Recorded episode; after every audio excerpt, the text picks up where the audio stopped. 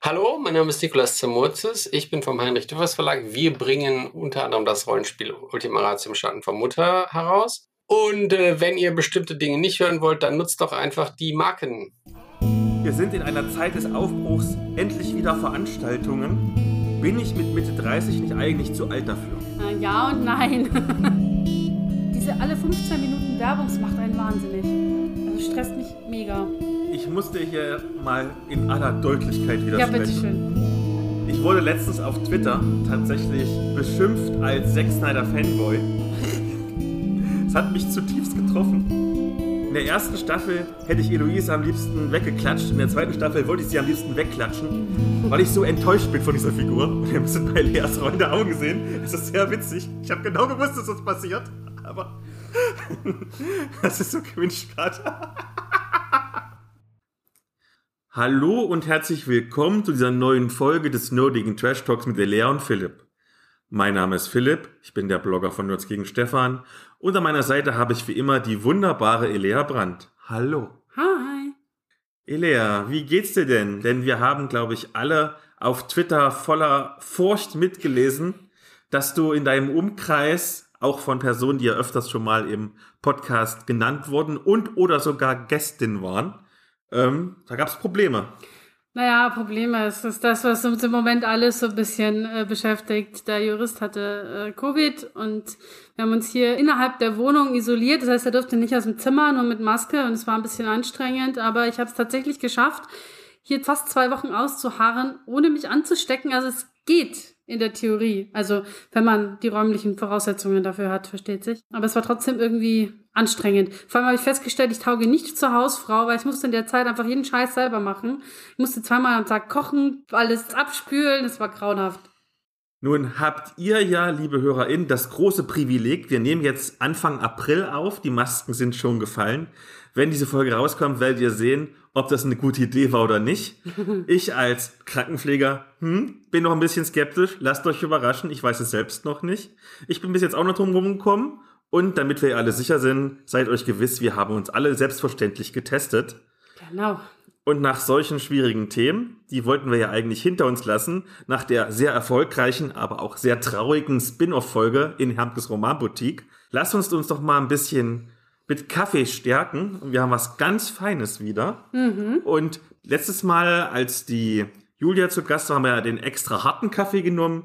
Diesmal von der gleichen Marke den extra weichen Kaffee.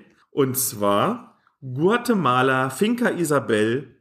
Und wir riechen erst mal dran und gucken, was da so rauskommt, weil er hat ganz spezielle Noten, die hier angekündigt worden sind. Mal schauen. Also ich muss leider zugeben, es riecht nach Kaffee. Ich bin da nicht so fein, fein nasig.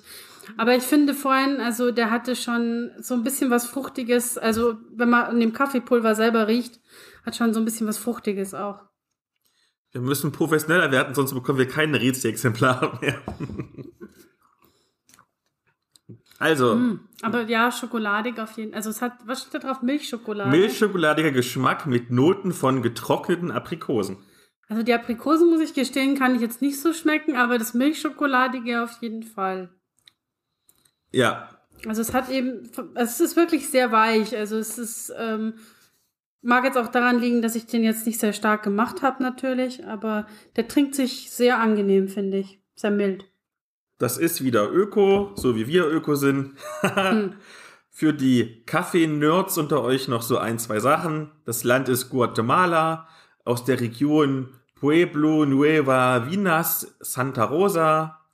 Und die Anbauhöhe ist zwischen 1200 und 1400 Metern. Und eine Varietät, was auch immer das bedeutet, ist Katimor. Was auch immer. Und mittlerer Röstgrad und doch, der ist wirklich nicht so stark. Ja. Letztes Mal mit der Julia oder gerade jetzt, wo ich bei dem Hermkes Romanboutique Betreibern war, die hatten ja einen richtig starken Kaffee. Das ist mal eine schöne Abwechslung. Offenlegung, wir nehmen am doch schon späten Abend auf. Ich glaube, wenn man den trinkt, zumindest nur eine Tasse, kann man hinterher auch doch wieder ins Bett gehen. Ich glaube auch. Sehr schön. Ich habe übrigens festgestellt, wenn ich im Podcast schneide, dass ich irgendwie immer mit sehr schön alle möglichen Segmente trenne. Sehr schön. Lass uns doch frisch gestärkt zum Ask Me Anything kommen. Und wir haben ja beide jeweils eine Frage mitgebracht, gestellt bekommen. Vielleicht, ich bin so frech und fange an. Jo. Denn meine Frage bezieht sich so ein bisschen auch darauf, wir hatten ja letztens als Bonusfolge mit der wundervollen Jasmin Neitzel, die irgendwie fast alle Oscar-Filme im Gegensatz zu mir richtig geraten hat. Ähm, da haben wir über Oscars gesprochen und da kam jetzt die interessante Frage, welcher Regisseur oder welche Regisseurin dürfte denn euer Leben verfilmen, wenn ihr die freie Auswahl hättet? Finde ich gar nicht so leicht. Ich muss gestehen, ich bin tatsächlich bei RegisseurInnen gar nicht so belesen, wie es vielleicht sein sollte. Es gibt ja so diese paar, die erkennt man sofort, aber die mag ich alle nicht besonders. Also nicht so, dass ich sagen würde, die hätte ich jetzt gerne irgendwie als Regisseur für mein Lebenswerk, so. Ähm, von daher würde ich sagen, ich hätte auf jeden Fall gerne irgendwie eine feministische Regisseurin, ganz grob. Und da mir da im Moment nicht so wahnsinnig viele einfallen, sage ich einfach, das mache ich mit Lana Wachowski, weil die ist bestimmt eine super coole Person und mit der kann man bestimmt total spannende Projekte machen. Oh, du hängst dich ganz schön weit aus dem Fenster. Da ist ein Flop vorprogrammiert. Das ist okay, das macht ja nichts. Okay, ich wurde letztens auf Twitter tatsächlich beschimpft als Zack Snyder Fanboy.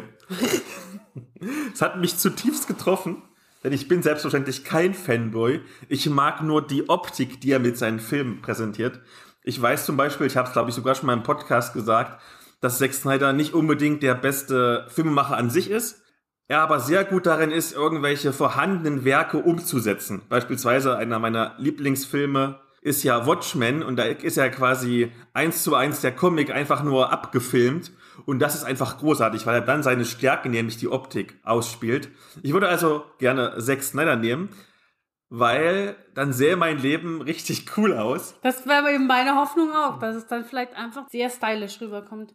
Aber meins wäre dann auch noch preisprämiert, denn wir haben ja bei den Oscars gesehen, ich bin ja tatsächlich wach geblieben und habe nicht nur die scheinende Ohrfeige von Will Smith gesehen, Gewalt ist keine Lösung, sondern habe auch gesehen, es gab ja diese, diese Publikumsvotings und bei aller Liebe, ne, ich bin offensichtlich ein Sechsteiner Fanboy, wie mir gesagt worden ist, aber bitte, diese Speedforce-Szene aus Justice League, den ich total toll finde, und Army of the Dead sind beides einfach keine Sachen, die den ersten Platz bei so einer renommierten Veranstaltung bekommen sollten.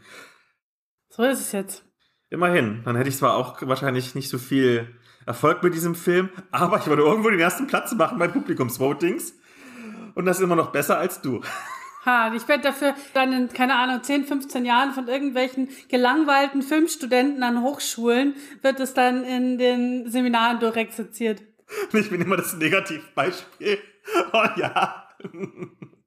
Ich bin dann ja quasi der Sucker Punch und du bist der Matrix Teil 1. genau das.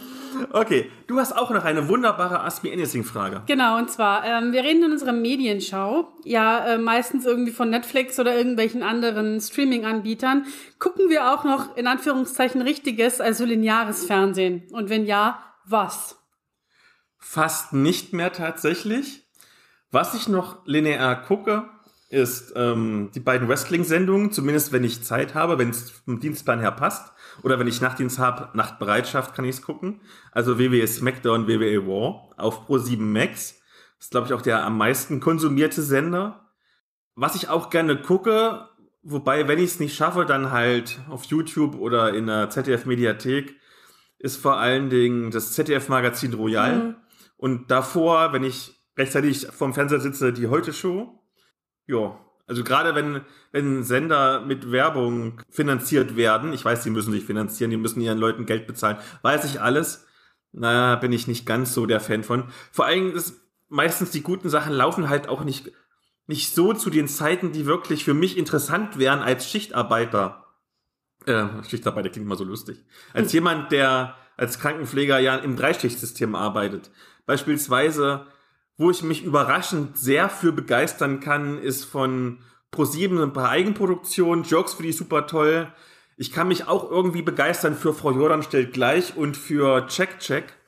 Und wenn die dann halt mal irgendwann im Free TV laufen, dann laufen sie halt meistens, weiß ich nicht, 23 Uhr oder so. Das ist halt nicht machbar. Dann auch weil es früher verfügbar ist, guckst du halt doch auf Join in ihrem eigenen Streamingdienst. Also, ich glaube mittlerweile, ich hätte nicht mal das Problem damit, irgendwas im linearen Fernsehen zu gucken, wenn es nicht zu Zeiten laufen würden, die nicht mit meinem Lebensstil Ja. vereinbar sind. Ja, das ist bei mir auch. Also, wir haben sehr, sehr lange tatsächlich immer noch die Simpsons geguckt. Machen wir auch hin und wieder immer noch. Das hat so was Rituelles einfach irgendwie. Das ist dann so, man, keine Ahnung, so ungefähr die Zeit, wo der Jurist dann auch immer heimkommt. Und wo ich dann auch mal mit der Arbeit fertig bin und dann schaltest du das halt neben Kochen oder irgend sowas ein. Aber da, das machen wir auch zunehmend weniger, weil irgendwie auf Pro7 immer gefühlt die gleichen fünf Folgen kommen. Und zwar irgendwie in einer Endlosschleifenwiederholung. Das ist echt ein bisschen lästig. Schläferz gucken wir noch, wenn es kommt. Und es geht linear, einfach auch, weil leider Tele5 keine gute Mediathek hat. Also wenn man die versucht, irgendwie auf dem Smart TV zu schauen, ist es echt grauenhaft. Also die stürzt ständig ab und das ist echt nicht gut. Von daher, und sonst geht's mir wie dir, wenn dann, wenn lineares Fernsehen, dann meistens doch dann über die Mediathek, weil man da eben flexibel ist und das sich aussuchen kann. Also eben jetzt, keine Ahnung, hier Magazin Royal oder Heute Show oder so schauen wir eigentlich fast nie am Freitagabend, sondern eigentlich immer dann irgendwie Sonntagvormittag oder so. Und das Gleiche gilt auch für so, also so deutsche Krimiserien zum Beispiel gucke ich manchmal auch noch ganz gern. So Mord mit Aussicht zum Beispiel oder so. Aber die gucke ich auch auf Netflix und nicht im, im linearen Fernsehen oder in der Mediathek, wenn sie da verfügbar sind. Meister echt verwöhnt mittlerweile, so ein Stück weit. Und ich kann tatsächlich auch keine Werbeunterbrechungen mehr sehen. Das ist echt, man gewöhnt sich so dran, ohne Werbung zu gucken. Das ist, ähm, wir haben irgendwie mal vor einer Weile mal irgendwie hin und wieder Comedy Central geguckt, weil da American Dad läuft. Und diese alle 15 Minuten Werbungs macht einen wahnsinnig. Also stresst mich mega. Lass mich vielleicht noch eine kleine Anekdote erzählen. Wir haben ja jetzt schon so oft von der Heute-Show gesprochen.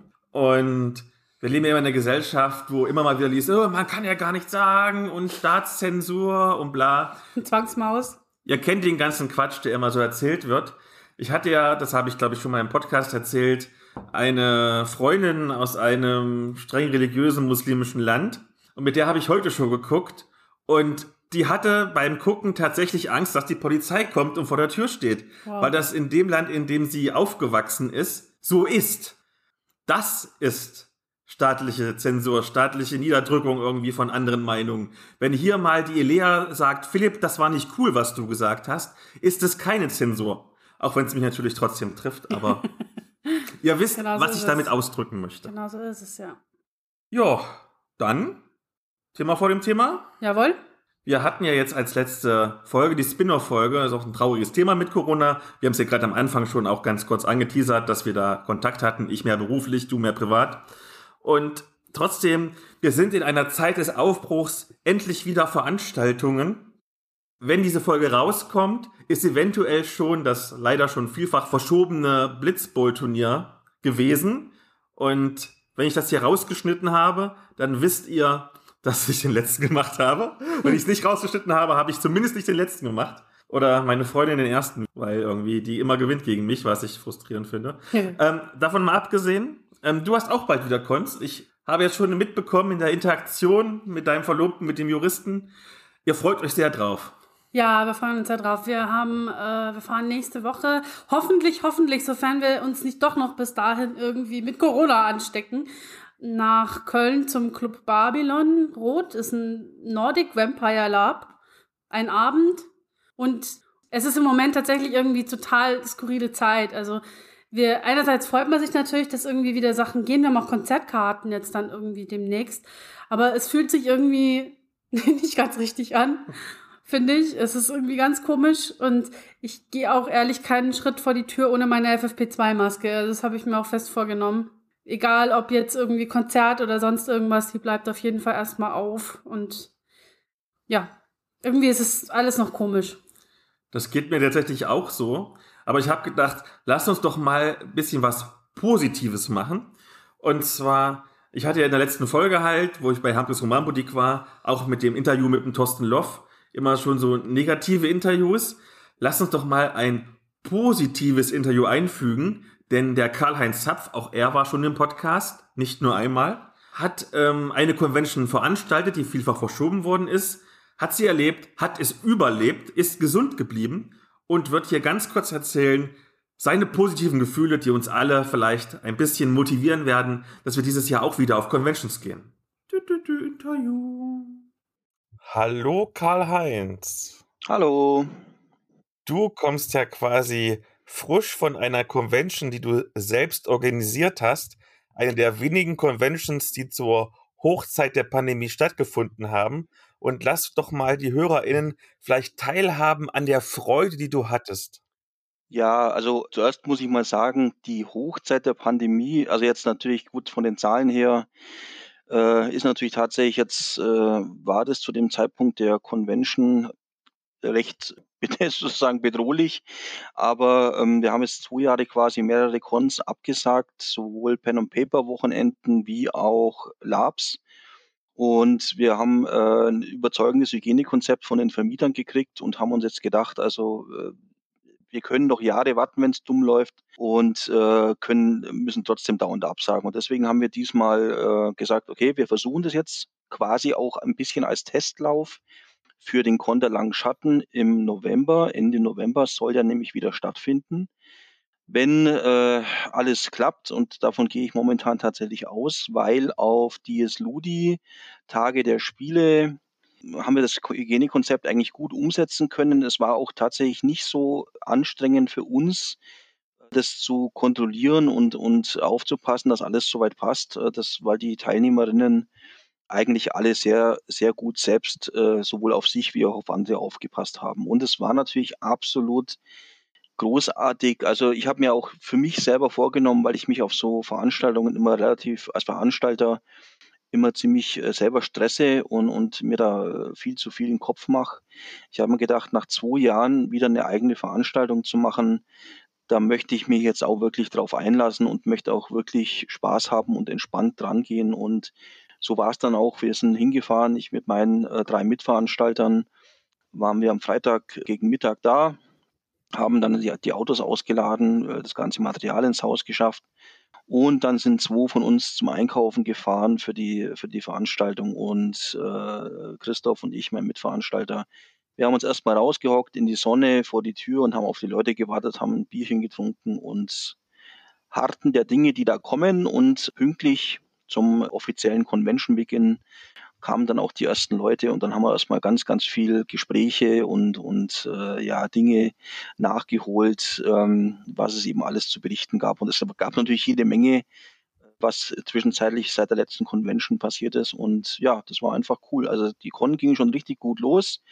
Ich war sehr entspannt und auch äh, voller freudiger Erwartung der, der Dinge, die wir da äh, anstellen würden. Und es ging eigentlich Freitagnachmittag schon, sobald die Leute da waren, los mit Spielen und so ging es bis Sonntag durch.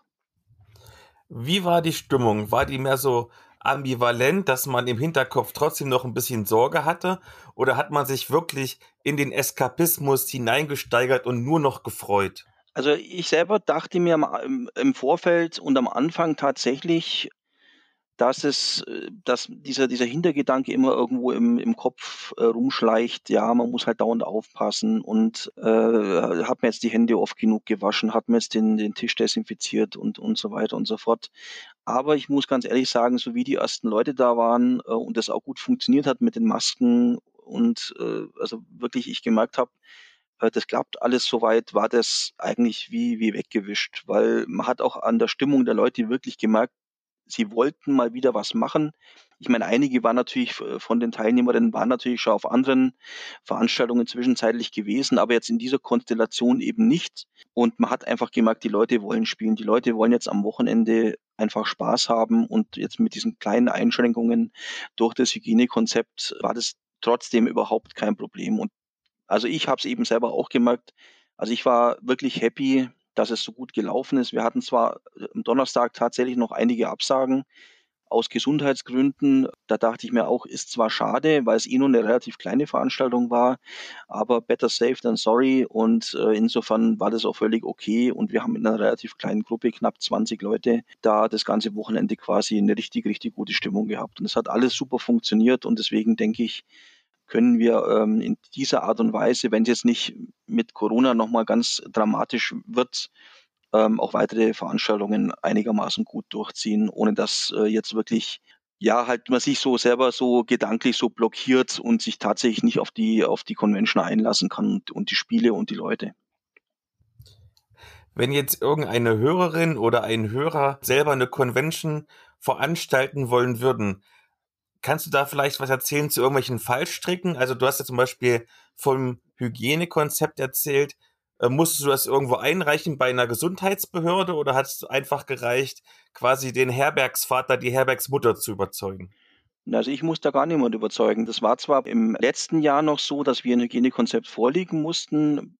Bei dem Haus war das jetzt aber so, dass die Vermieter das Hygienekonzept vorgegeben haben und wir eben mit unserer äh, Unterschrift das Hygienekonzept, das uns vorlag, akzeptiert haben und uns auch dazu verpflichtet haben, das Hygienekonzept entsprechend umzusetzen. Und damit war das auch alles quasi in trockenen Tüchern. Natürlich muss man aktuell mit äh, den ganzen Corona-Maßnahmen leben und die entsprechend umsetzen, einfach um den, den Leuten, die vor Ort sind, die entsprechende Sicherheit zu geben, damit sie halt auch ja selber nicht, ja, wie gesagt, nicht total blockiert sind und, und dauernd sich äh, Sorgen, äh, womöglich Sorgen machen. Also ich, ich war selber, wie gesagt, erstaunt, dass das so äh, mehr oder weniger schnell in, in diese Vertrautheit und, und diese familiäre Atmosphäre und in dieses Entspannte und Lockere übergegangen ist, weil ich, wie gesagt, im Vorfeld auch dachte, dass so schnell geht das jetzt nicht nach zwei Jahren. Aber wenn man diese Vorgaben berücksichtigt und ja, ich sag mal, alles richtig macht, dann passiert das ziemlich schnell. Und ansonsten Conventions veranstalten. Ja, also das erste ist natürlich, man muss entsprechend eine, eine passende Location finden, die äh, auch dem Veranstaltungszweck angemessen ist. In dem Fall waren wir bei uns jetzt zum Beispiel in einem Übernachtungshaus mit insgesamt 30 Bettenplätzen. Das war eine landschaftlich sehr schöne Gegend. Man konnte also tatsächlich auch außen bei dem schönen Wetter sowieso äh, sich ein bisschen rumtreiben. Es gibt auch hinterm Haus Möglichkeiten, jetzt Frisbee zu spielen oder, oder äh, Volleyball. Und also dafür war es natürlich tatsächlich noch ein bisschen zu frisch. Und das Haus selbst bot eben genug Aufenthaltsräume, damit die Leute sich nicht mit ihrer Lautstärke, wenn zum Beispiel bei Brettspielen, wenn es da ein bisschen lauter zugeht als beim Rollenspiel direkt daneben, dann ist es manchmal ein bisschen problematisch. Aber das Haus hat genug Aufenthaltsräume geboten, wo die Leute sich nicht ähm, gegenseitig quasi in die Quere kamen. Und insofern hat das natürlich auch dazu beigetragen, dass das sehr gut funktioniert hat. Und ansonsten, mein Gott, also ich, als ich 87 meine erste Convention veranstaltet habe, da war ich also auch noch total blauäugig. Also da bin ich auch sehr ja, naiv rangegangen, weil es gibt natürlich schon einige Dinge, die man beachten sollte, eben angefangen von der Auswahl des passenden Gebäudes zum Programm, zu den Leuten, die quasi für die es auch dann passen muss, damit die nicht mehr oder weniger sich da ein bisschen verloren vorkommen und so weiter und so fort. Aber das, na, also ich sage immer, es kann eigentlich nicht genug Conventions geben, weil ja, also ich persönlich gehe sehr gern auf Cons und spiele da mit Leuten, eben weil ich sie, da, weil ich viele davon nicht kenne, weil immer wieder neue Gesichter dazukommen zu den Leuten, die man schon kennt und die man natürlich immer wieder gerne da hat. Und dadurch ist da immer frisches Blut da und es ist auch gerade beim Rollenspiel, aber natürlich auch bei Brettspielen schön, wenn ich als Spielleiter zum Beispiel äh, mit Leuten spiele, die ich vorher noch nie erlebt habe. Das heißt, es ist für mich auch immer herausfordernd und für alle anderen natürlich auch. Es bleibt nicht, es stagniert nicht wie manchmal in heimischen Spielrunden, wo man dann die Leute, also jetzt äh, übertrieben gesagt oder ein bisschen zugespitzt, wo man dann die Spielweise der Leute halt schon in- und auswendig kennt und eigentlich dann schon genau weiß im Großen und Ganzen, was passiert. Und das ist natürlich auch toll, wenn es viele Conventions gibt, wo die Leute hinkommen, die man noch nie vorher gesehen hat, die sich auf Spielen einlassen und das klappt ja meistens auch super und insofern, also wie gesagt, kann ich nur empfehlen, selber das mal zu versuchen und äh, auch als Veranstalter jede Menge Spaß zu haben. Das war wieder eine deiner berühmten Motivationsreden, die mich jetzt quasi aus diesem Interview herausleiten zu dem Rest unserer Folge. Ich danke dir ganz herzlich, dass du wieder ein bisschen Zeit für mich hattest und ich hoffe doch, dass noch aus seiner Schaffenskraft viele Conventions entstehen werden. Ich habe zu danken und bis zum nächsten Mal. Ich bin ja eh schon fast Stammgast. das stimmt. Sehr schön. Ich sag wirklich immer sehr schön. Fällt mir jetzt gerade so auf, ne? Immer sage ich immer sehr gut, sehr schön. Das ist immer, wenn man, wenn man, wenn man drauf achtet, ist immer ganz schlimm, wenn man, wenn es sowieso diese kleinen Ticks, die man so hat. Jedenfalls, ich habe noch ein Interview und da kann ich noch mal ein bisschen einen, einen zurückgehen zu unserer Ask Me Anything Frage, ob es irgendwas gibt, was ich im linearen TV immer gucke. Es gibt tatsächlich ein Event, was mich so ein bisschen als ambivalenten Charakter vielleicht darstellt. Denn bekanntermaßen, ich hasse ja Musik und wer mit mir schon mal Auto gefahren ist, der weiß, bei mir läuft pausenlos Deutschlandfunk, da wird nicht ein einziges Lied gespielt. Und selbst wenn ich immer die Witze mache, dass ich irgendwie Mütter beleidigenden Sprachgesang gut finde, dann ist es doch eher so, dass ich das in die Richtung gut finde, wenn es fast schon so Poetry Slam mäßig ist, also ganz wenig Musik, ganz viel Inhalt und Text. Aber es gibt halt eine Sache, die feiere ich total, nämlich den Eurovision Song Contest. Und vor zwei Jahren schon wollte ich dazu ein Interview führen mit einem sehr bekannten ESC-Blogger. Aber ihr wisst, was alles passiert ist. Und ihr werdet bestimmt jetzt gleich denken, oh, aber ESC-Musik ist nichts für mich, ich mag doch nur so Mittelalter-Musik und so. Völlig in Ordnung. Ihr könnt entweder die Kapitelmarken benutzen oder ich habe mein kurzes Interview extra so gehalten, dass es auch viele Parallelen zur Rollenspielszene gibt. Also entscheidet euch jetzt. Und deswegen, du, du, du, Interview. Hallo Nikolas, stell dich doch bitte erst einmal den HörerInnen vor und erzähl kurz von deiner Liebe zum ESC. Oh, kurz von der Liebe. Okay, das könnte schwierig werden. Hallo zusammen. Ähm, ja, ich bin Nikolas und betreibe den Eurovision-Blog äh, nikolasvegas.eu. Ja, und äh, meine Liebe zum Eurovision kurz gefasst, ähm, seit 98 gucke ich jedes Jahr den ESC. Es wird von Jahr zu Jahr mehr und ja, seit 2019 betreibe ich halt den Blog und bin deshalb immer immer intensiver in der Materie drin, würde ich mal so sagen. Wir vom nerdigen und niveauvollen Trash Talk sind ja ein Hobby-Podcast. Daher lass uns vielleicht passenderweise erst einmal kurz auf das Hobby ESC und auch auf die Fanszene schauen.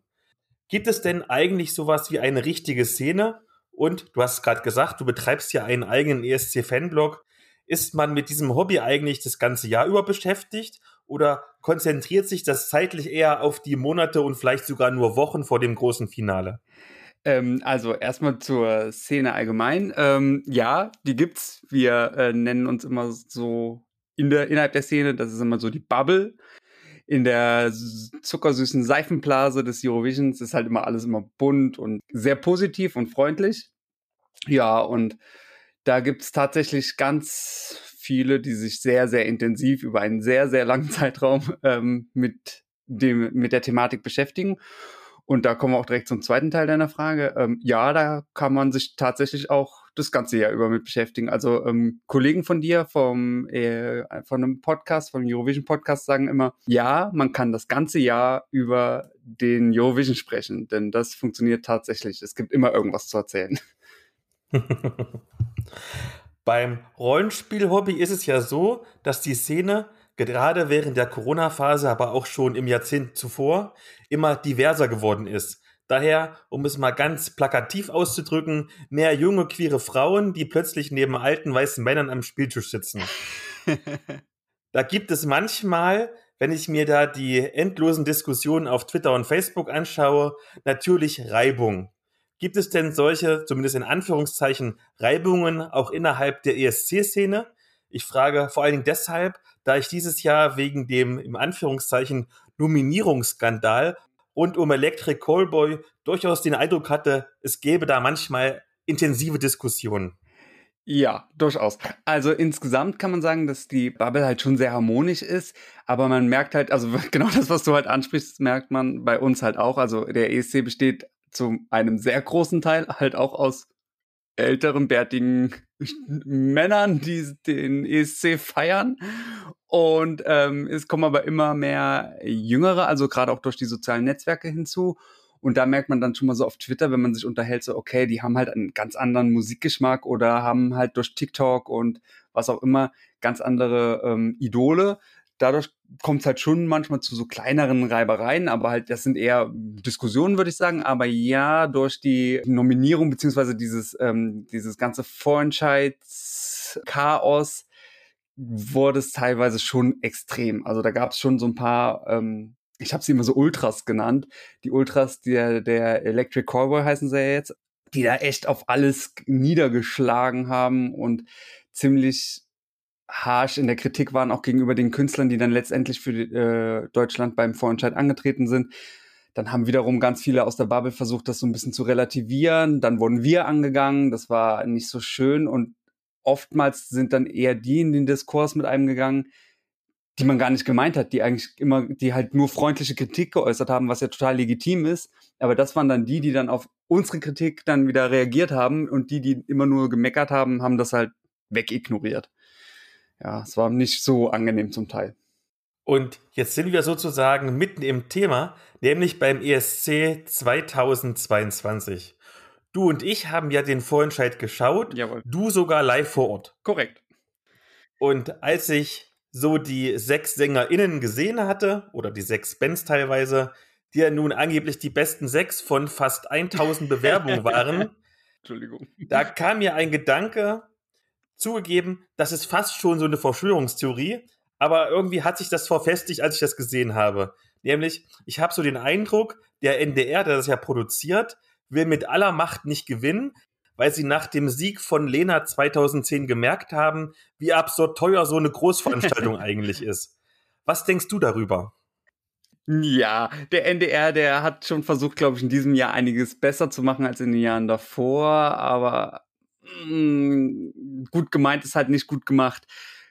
Die Idee war ja, Radiosender mit einzubinden, um eine größere Reichweite zu bekommen. Und das führte allerdings dazu, dass halt alle Beiträge, die da ausgewählt wurden, irgendwie in einem Zusammenhang mit Radio standen. Entweder passten sie perfekt in dieses Radioprogramm oder man hatte irgendwelche anderen Connections, wie ähm, dass man selbst irgendwie beim RBB Radio moderiert oder so. Das war halt ein bisschen mh, mm, unschön. Ich kann mir auch irgendwie nicht so ganz vorstellen, dass das die allerbesten von 900, ähm, also von über 900 Bewerbungen sein sollten, aber so schlimm, wie alle gesagt haben, waren sie ja auch wieder nicht.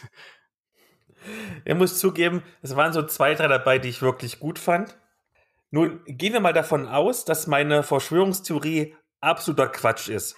Wie müsste man denn den deutschen ESC-Vorentscheid reformieren, dass wir erstens am Ende besser platziert sind und zweitens das Interesse der breiten Masse wieder geweckt wird? Oh je, also insgesamt finde ich, da stimme ich den ganzen Electric Callboy-Fans ja definitiv zu es braucht mehr Vielfalt. Das war zu einheitlich dieses Jahr. Das war ja alles Radiopop, was nicht schlimm ist, aber also Radiopop ist nicht schlimm und gehört auch zum ESC.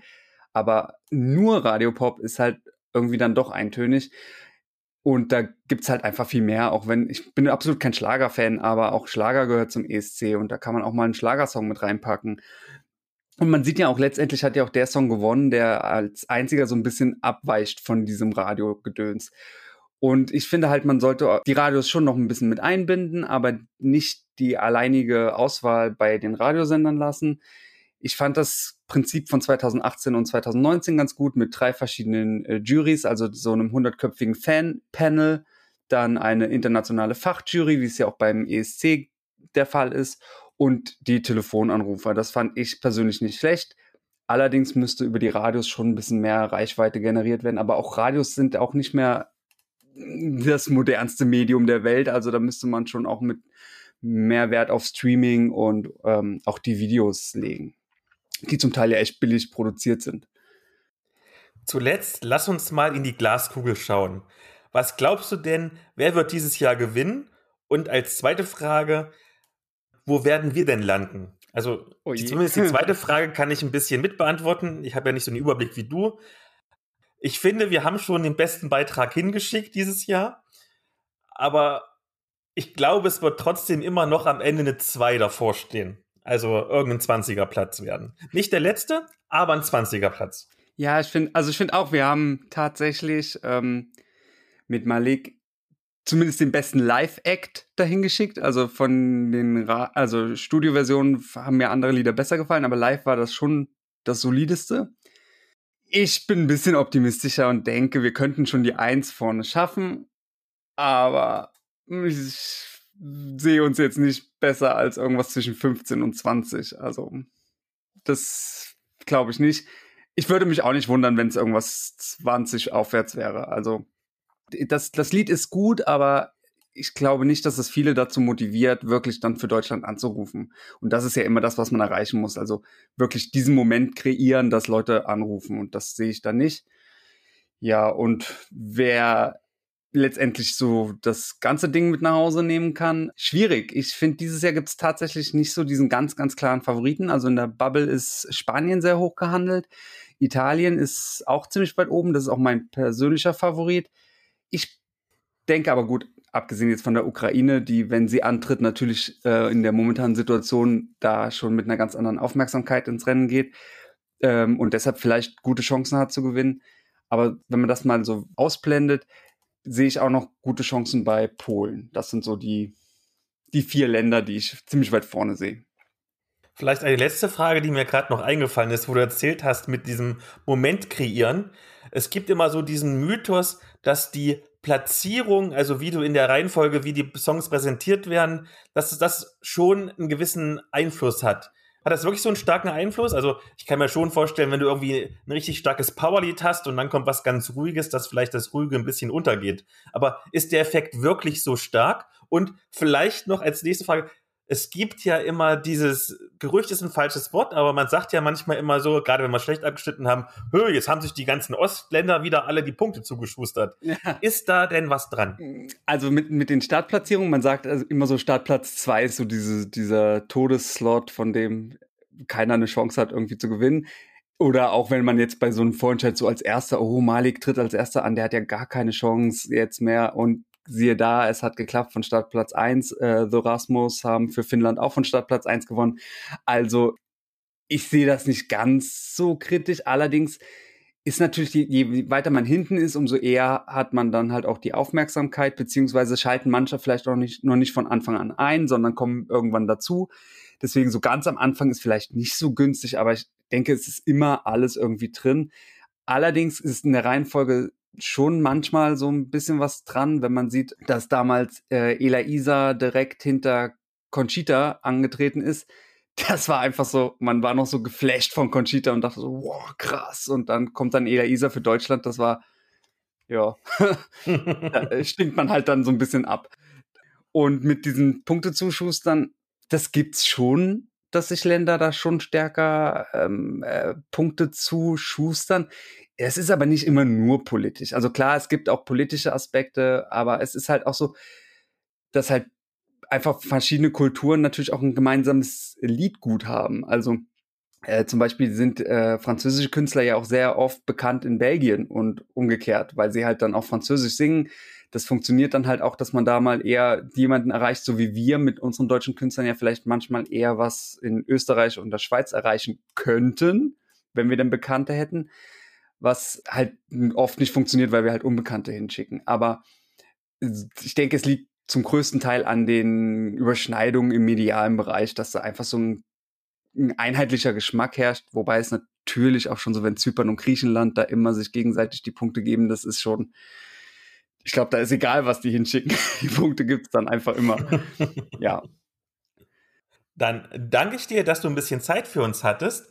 Und ich bin genauso gespannt wie du. Na gut, vielleicht bist du ein bisschen noch gespannter, wie wir abschneiden werden. Ja, vielen Dank, dass ich da sein durfte. Und ja, das ist nicht mehr lange und dann werden wir schon ein bisschen mehr wissen. Ciao. Jo, tschüss. Und wir kommen zur Medienschau. Jawohl. Und wollen wir mit was gemeinsam anfangen? Vielleicht eine gemeinsame Medienschau als Update? Ja, machen wir. Ich habe mit dir letztes Jahr eine Serie angefangen zu schauen und das war sehr interessant, denn wir haben sie sehr schläferzig geschaut, denn wir haben beide doch am Anfang so eine Art Hasswatching gemacht und sehr drüber aufgeregt. Und dann ist etwas passiert. Ihr habt es alle im Podcast gehört. Ich habe privat, als ich wegen Rückenproblemen auf Tilidin war, weitergeschaut und war plötzlich sehr begeistert. Und konnte tatsächlich nicht abwarten, jetzt die zweite Staffel zu schauen, um zu gucken, ob ich auch ohne Tilidin wirklich davon begeistert sein würde. Wir reden über Bridgerton. Genau. Und da du ja auch eingestiegen bist, willst du ganz kurz vielleicht mal erzählen, worum es geht? Ja, klar. Also Bridgerton, die erste Staffel, die eben letztes Jahr rauskam, war die erfolgreichste Netflix-Serie aller Zeiten Jetzt ist es nicht mehr, weil Squid Game hat den Thron für sich erobert. Aber es ist immer noch sehr, sehr erfolgreich. Ähm, es ist mittlerweile irgendwie, glaube ich, sind vier Staffeln geplant und ein Spin-off und also es ist ein riesiges Franchise. ich glaube sogar acht Staffeln. Die wollen ja alle Bücher verfilmen und es sind acht. Ich glaube, ich glaube irgendwie, ähm, ich habe vier gelesen, vielleicht, aber ich denke mal, wenn das gut läuft, dann werden die wahrscheinlich bis zum St. Nimmerleinstag weitermachen. Es ist eine, ja, so eine klassische Regency Romance Romanreihe eigentlich, die hier eben verfilmt wird. Also so Anfang 19. Jahrhundert, englischer Adel und ähm, ja, nimmt so alle Klischees und Tropes mit, die man sich so aus diesem Genre vorstellt, mit schönen Kleidern und äh, schönen Damen und viel Getanze und Intrigen und was auch immer alles so.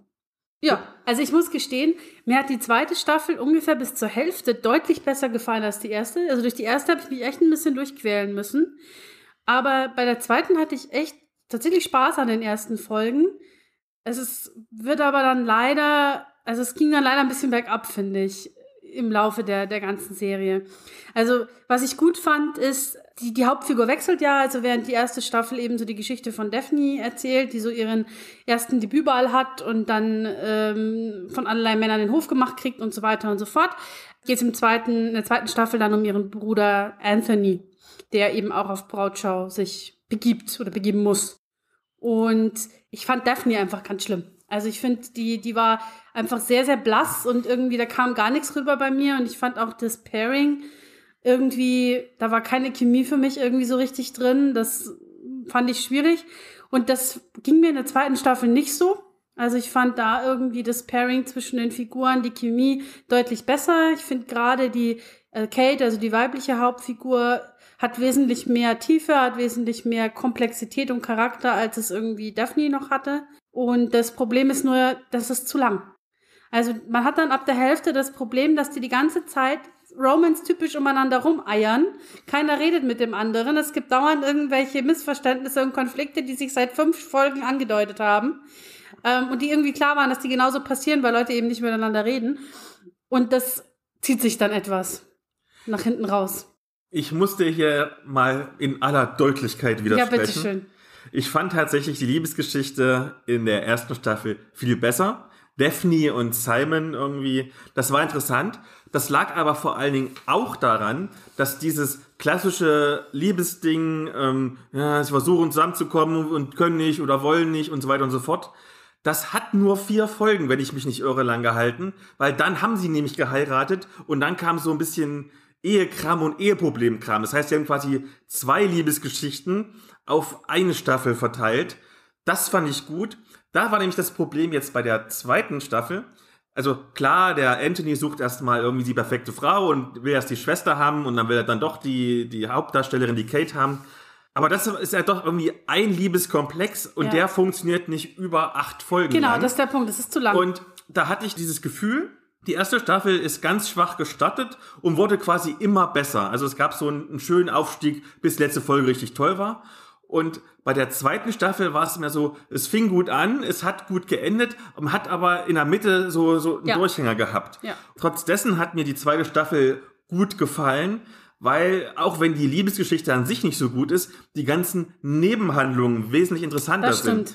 Das profitiert natürlich auch davon, dass du viele der Charaktere schon aus der ersten Staffel kennst. Ja. Zum Beispiel, wie es jetzt weitergeht, die Familie von Penelope ist ja verarmt und Penelope ist ja äh, Lady Whistledown, was jetzt kein großer Spoiler wäre, weil sie es ja sogar schon im Trailer gezeigt haben. Und wenn du erste Staffel geguckt hast, am Ende hast du es ja gesehen. Genau. Also diese ganzen kleinen Nebengeschichten, die nicht um die Hauptliebesgeschichte gingen, haben mir viel besser gefallen. Deswegen hat es für mich auch die Staffel gerettet, dass ich bis zum Ende motiviert durchgeschaut habe. Ich habe aber auch so das Gefühl gehabt, dass manchen von den Figuren mehr Screentime nicht gut getan hat. Ähm, ich frage vielleicht dich mal, du hast eben auch beide Staffeln gesehen. Gab es Figuren, die jetzt in der zweiten Staffel für dich besser oder schlechter funktioniert haben? Das ist schwierig, weil ich finde, also ich mag Penelope total gerne als Figur. Ähm, die, finde ich, profitiert eher noch von der zweiten Staffel und ich mochte tatsächlich eben auch Kate, die aber ja neu ist als Figur. Ich meine, ich weiß, worauf du anspielst, von daher kannst du ja mal kurz sagen, was du darüber denkst. Dann kann ich vielleicht noch dazu einhaken, wie ich das sehe.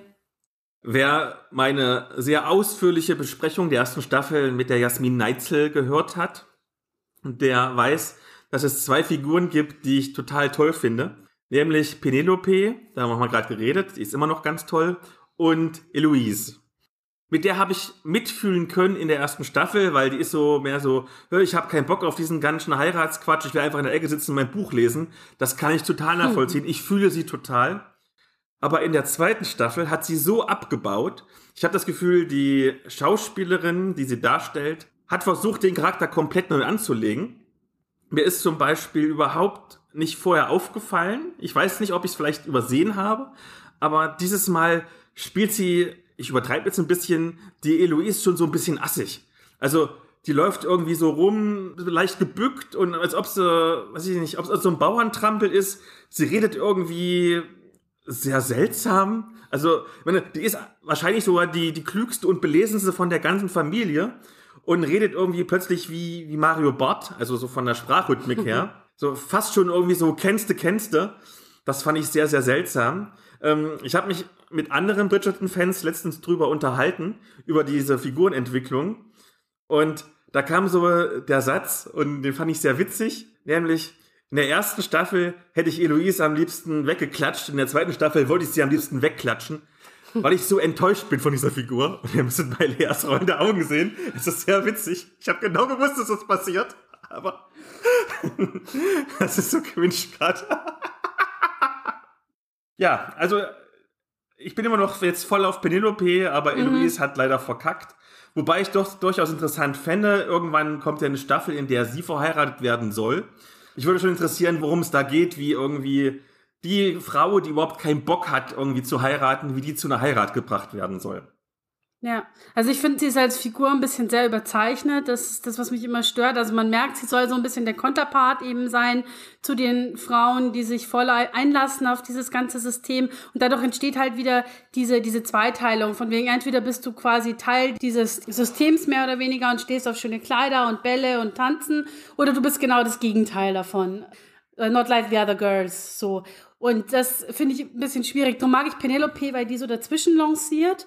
Die ist weder irgendwie das eine noch das andere. Und deswegen mochte ich auch Kate, weil die auch eigentlich eine, eine eigene Agenda hat. Die hat eigene Pläne für ihr Leben. Die ist eigentlich relativ äh, emanzipiert so. Es geht aber dann leider durch die Love Story alles so ein bisschen den Bach runter. Aber ich finde die tatsächlich irgendwie die stimmigeren Figuren. Und ich bin auch gespannt, wie es weitergeht mit Eloise, weil ich finde, also sie kriegt ja so ein bisschen auf den Deckel auch zwischendurch, dass sie mal so ihre Privilegien checken soll und so. Und das fände ich auch interessant, wie damit umgegangen wird, weil das ist ja wirklich eine sehr privilegierte Gesellschaft, in der das Ganze sich abspielt.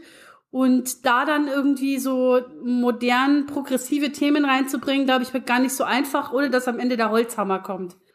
Privilegien ist ein sehr schönes Wort. Ich bin immer noch sehr angetan davon, dass es ein colorblindes Casting gab also, dass die Figuren allesamt wirklich divers sind. Also nicht, wie man sich eigentlich vorstellen würde, dass sehr, sehr, sehr, sehr, sehr überwiegend es weiße Figuren sind. Es sind auch ähm, People of Color und Indigene und Asians. Also, das hat mir sehr gut gefallen. Was ich dann aber wieder interessant fand, und das hat mich so ein bisschen ratlos zurückgelassen, vielleicht kannst du mich dann so ein bisschen aufklären, wenn du einen normalen Film hast, der in dieser Epoche spielt, dann kommt manchmal als Kritik, hm, das ist viel weißer, als es historisch war. Und jetzt haben wir also einen Film, der deutlich diverser ist, als es historisch war. Und es ist auch wieder nicht gut, weil jetzt heißt es nämlich, hm, da wird aber heile Welt dargestellt, da müsste man doch noch ein bisschen was mit Sklaverei machen und, und dass die Welt voll ungerecht ist. Und da frage ich mich manchmal, ja, was denn nun?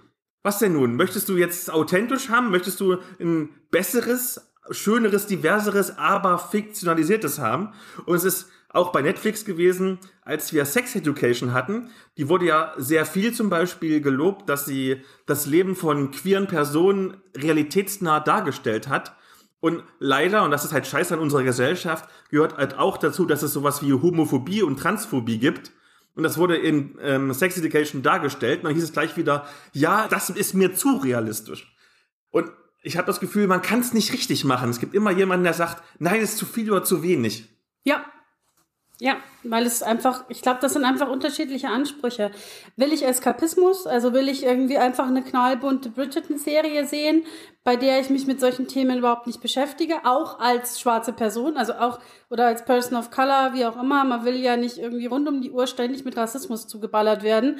Man weiß ja, dass es Rassismus gibt, das erleben die Menschen jeden Tag, also von daher ist es keine große Überraschung. Also ich habe das tatsächlich gar nicht mitbekommen, dass das bei Bridgerton überhaupt kritisiert worden wäre, dass es einen auf heile Welt macht, weil das finde ich gehört zum Genre.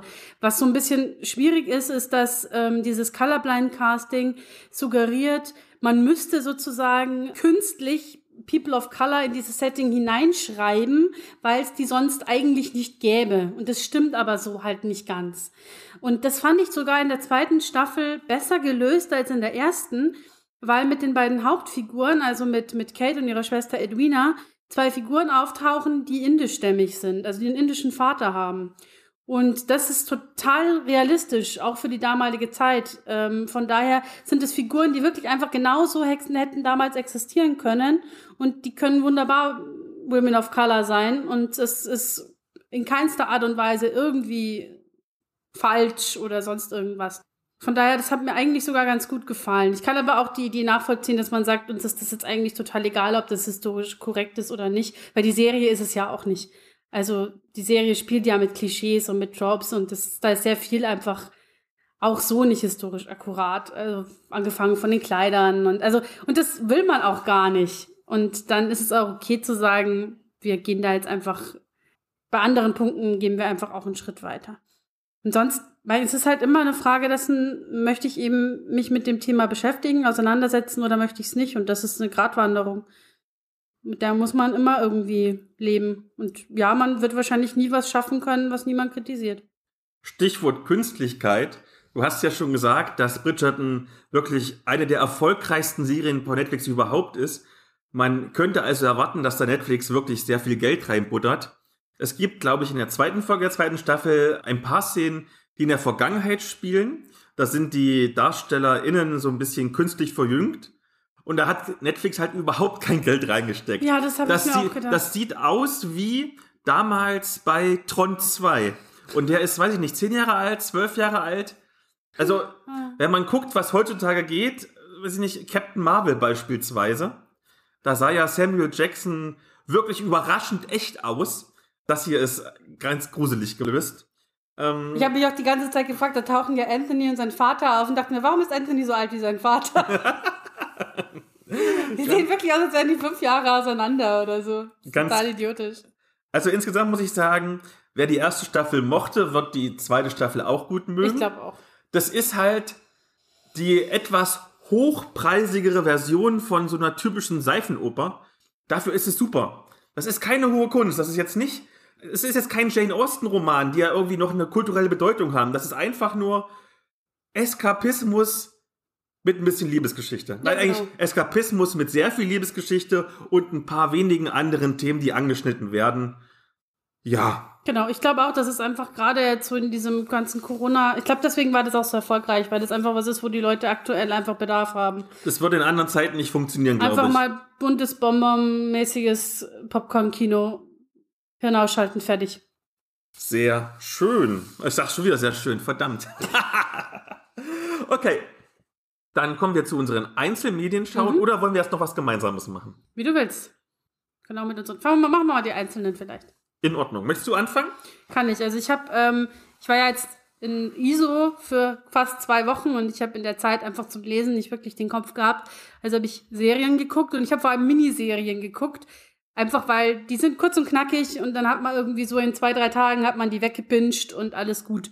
Und da habe ich unter anderem mir angeschaut Inventing Anna auf Netflix. Ist ja auch irgendwie relativ erfolgreich gestartet. Ist eine ja neunteilige Miniserie. Witzigerweise von Shondaland, die auch Bridgerton gemacht haben. Also ist die gleiche Produktionsfirma. Es ist eine fiktionale Serie über eine reale Person, nämlich über die Hochstaplerin Anna Sorokin eine Deutsche mit russischen Wurzeln, die in New York die High Society zum Narren gehalten hat, indem sie sich als reiche deutsche Erbin ausgab und als solche unter anderem, keine Ahnung, in Luxushotels abgestiegen ist, ohne zu bezahlen, mit Privatjets rumgeflogen ist und um ein Haar einen mehreren Millionen Dollar Kredit von der Bank abgestaubt hätte, um in New York so einen elitären Künstlerclub äh, aufzubauen. Und Anna Sorokin gibt's wirklich. Die ist jetzt unlängst gerade aus der Haft entlassen worden und soll jetzt nach Deutschland abgeschoben werden, soweit ich mitbekommen habe. Das macht die ganze Sache ein bisschen schwierig, weil das so nah ist und weil natürlich auch ähm, Sorokin mitgewirkt hat letzten Endes an dieser Serie, indem sie die das Material geliefert hat. Also in der Serie geht es unter anderem um eine Journalistin, die diese Story aufarbeitet und diese Journalistin gab es auch wirklich. Die hieß natürlich anders, die hat eine andere Geschichte etc.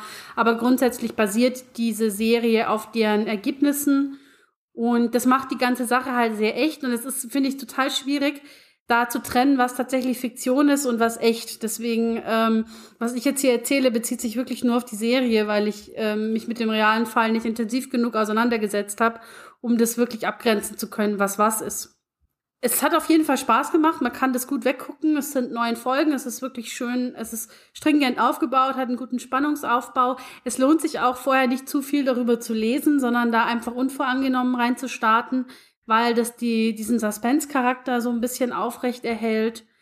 Es ist jetzt kein, was so den, den, den, den Plot angeht und so die Hintergründe angeht, ist es jetzt kein, nicht sehr komplex aber es macht durchaus Spaß, man kann es gut gucken. Ja, also ich glaube, man, so diese Faszination für, für HochstaplerInnen, die kann man schon ganz gut rauslesen oder sehen aus dieser Serie. Und das ist auch der Grund, warum mich das Ende ein bisschen ratlos zurückgelassen hat, weil man am Ende merkt, wie plötzlich alle dann doch dieser Anna mehr oder weniger verfallen sind und irgendwie sich doch sehr mit ihr sympathisieren und sie retten und beschützen wollen. Und das da dachte ich mir dann irgendwie so, pff, irgendwie komisch. Das kommt, kam irgendwie nicht so rüber über die, über die verschiedenen Folgen. Aber insgesamt kann man es ganz gut anschauen, finde ich. War ganz gut gemacht. Dann erzähle ich noch was. Und zwar, ich habe diesmal etwas für mich ganz Neues in die Medienschau mitgebracht, nämlich einen Young Adult Roman namens Aurora erwacht. Und da das alles für mich ganz neu ist, frage ich doch mal dich als Literaturexpertin, was ist denn Young Adult überhaupt und bin ich mit Mitte 30 nicht eigentlich zu alt dafür? Äh, ja und nein. ich glaube, das ist so ein bisschen auch die, die Spezialität von Young Adult, dass es nicht unbedingt eine Altersgrenze gibt. Also es ist weniger, es ist kein Genre in dem Sinne eigentlich, sondern es ist wirklich mehr so eine Zielgruppenkategorie. Also Marketing-Kategorie im Endeffekt, die sich halt richtet an ja, junge Erwachsene, wobei die Altersgrenze schon recht früh losgeht. Also manche sagen so ab 12 schon, so 12, 14 bis 17, 18. Das ist auch meistens das Alter der ProtagonistInnen, die auch eben so junge Erwachsene, jugendliche Teenager sind. Und inhaltlich geht es natürlich schon auch viel um so Coming-of-Age-Themen, Liebe, Beziehungen, Familie, Erwachsenwerden und so weiter. Aber man kann das in ganz verschiedenen Genres eigentlich unterbringen. Also gibt vor allem irgendwie Romance natürlich, aber hat auch sehr viel Einzug in der Fantasy und gerade so diese Dystopien werden oft in den, in den Young Adult Bereich eingeordnet. Also ganz klassisch so Tribute von Panem zum Beispiel oder auch Twilight seiner Zeit noch ist Young Adult oder das Lied der Krähen jetzt ein bisschen neuer. Und im Gegensatz zum klassischen Jugendbuch sind die halt auch ein bisschen deftiger mitunter. Und das ist auch nicht ganz ohne Kritik geblieben, weil wenn man sagt, okay, das ist eigentlich auch schon für Jugendliche, die 12, 14 sind, Tributen von Panem, keine Ahnung, werden irgendwie haufenweise Teenager abgeschlachtet, ist das wirklich irgendwie altersgemäß? Ja, große Diskussion. Aurora erwacht ist der 496 Seiten starke Auftaktband der Aurora-Trilogie von Amy Kaufmann und Jay Christoph, wobei ich jedoch das fast 14 Stunden lange Hörbuch konsumiert habe. Die im Jahr 2083 spielende Geschichte dreht sich um die Abenteuer des Squad 312, einer neu aufgestellten Truppe der Aurora-Legion, die man sich ungefähr vorstellen kann wie die Sternflotte in Star Trek. Also Menschen und verschiedene Außerirdische sorgen gemeinsam dafür, dass in der Galaxie niemand Quatsch macht. Das Besondere dabei ist, dass diese Aurora Legion Squads immer aus Jugendlichen bestehen müssen, da sie für ihre Mission quer durch den Weltraum bzw. sogenannte Raumfalten reisen müssen und man das körperlich und geistig schon mit Mitte 20 nicht mehr schafft. Und diese Squads erinnern tatsächlich stark an Pen-and-Paper-Rollenspielrunden, denn sie bestehen aus sechs Personen, die jeweils immer eine ganz spezielle und auch ziemlich klischeehafte Funktion ausüben, nämlich PilotInnen, DiplomatInnen, TechnikerInnen, KämpferInnen, WissenschaftlerInnen und AnführerInnen. Und das fühlt sich wirklich so an, als ob die gemin-maxt wären. Also im Prinzip die Diplomatin ist einfach nur Charisma pur oder der oder die Kämpferin, quasi der Barbar bei Dungeons Dragons irgendwie im Rage-Modus und muss irgendwie erstmal Wut ansammeln. Und das Besondere jedenfalls in dieser Welt ist, dass der Anführer oder die Anführerin nach dem Akademieabschluss aus seinem oder ihrem Schuljahrgang ein Team zusammenstellen kann, wobei die besten AbsolventInnen natürlich auch als erste ihre Squad-MitgliederInnen auswählen können. Und nach dieser Logik dürfte Tyler Jones, der Protagonist des Romans, sich eine absolute Premium-Truppe zusammenstellen, weil der einfach perfekt ist. Aber weil er während eines Trainingseinsatzes ein 200 Jahre altes Raumschiff entdeckt und die einzige Überlebende rettet, nämlich das Mädchen Aurora, weil irgendwie alles wichtiger heißt Aurora in diesem Buch, verpasst er die Auswahlzeremonie, die sogenannte Auslese, und bekommt den allerletzten Rest an SchulabsolventInnen, die sonst keine haben wollte. Und klar, da kommt jetzt der Found Family Plot, denn in den gefährlichen Abenteuern wachsen diese ganz unterschiedlichen und auch diversen AußenseiterInnen zu einer schlagkräftigen Truppe zusammen. Auch, denn wir wissen ja, wie notgeile Teenager so sind, weil sie untereinander die ein oder andere Begehrlichkeit haben. Jedenfalls merkt Tyler dann rasch, dass mit der geretteten Aurora irgendwas nicht stimmt, denn alsbald ist die halbe Galaxie hinter ihnen her. Und dann muss das Quad 312 halt den ganzen Kram machen, den man halt so macht, wenn man ein großes Geheimnis lüften will. Also beispielsweise muss man vor feindlichen AgentInnen fliehen, Weltraumkämpfe bestehen und irgendwo einbrechen, weil da halt so ein Beweisstück lagert. Das ist schon so ein wenig, und da stelle ich nochmal den Rollenspielbezug her, so ein bisschen wie Shadowrun mit Raumschiffen und Aliens. Also im Prinzip genau wie Ultima Ratio, worüber wir gleich sprechen werden. Und ich gebe zu, ich war zu Beginn ein wenig skeptisch, ob mir ein Sci-Fi-Roman für Jugendliche ab 14 Jahren gefallen würde. Und das hatte wohl auch ein wenig mit der Werbung zu tun. Denn beispielsweise werden in der Buchbeschreibung die verschiedenen Squad-Mitglieder vorgestellt und da wird eine der ProtagonistInnen direkt einfach mal nur darauf reduziert, dass sie in irgendwen verliebt ist. Also ich hatte schon ein paar Vorteile, muss ich zugeben. Und ich gebe auch offen zu, ich habe mir dieses Hörbuch nur angehört, weil der Argon Hörbuchverlag, von dem ich ein Rezensionsexemplar bekommen habe, zu dem Zeitpunkt, bis auf das zuletzt rezensierte Born, kein anderes Sci-Fi-Hörbuch im Angebot hatte, was irgendwie aktuell ist. Da habe ich gedacht, na, beißt du mal einen sauren Apfel.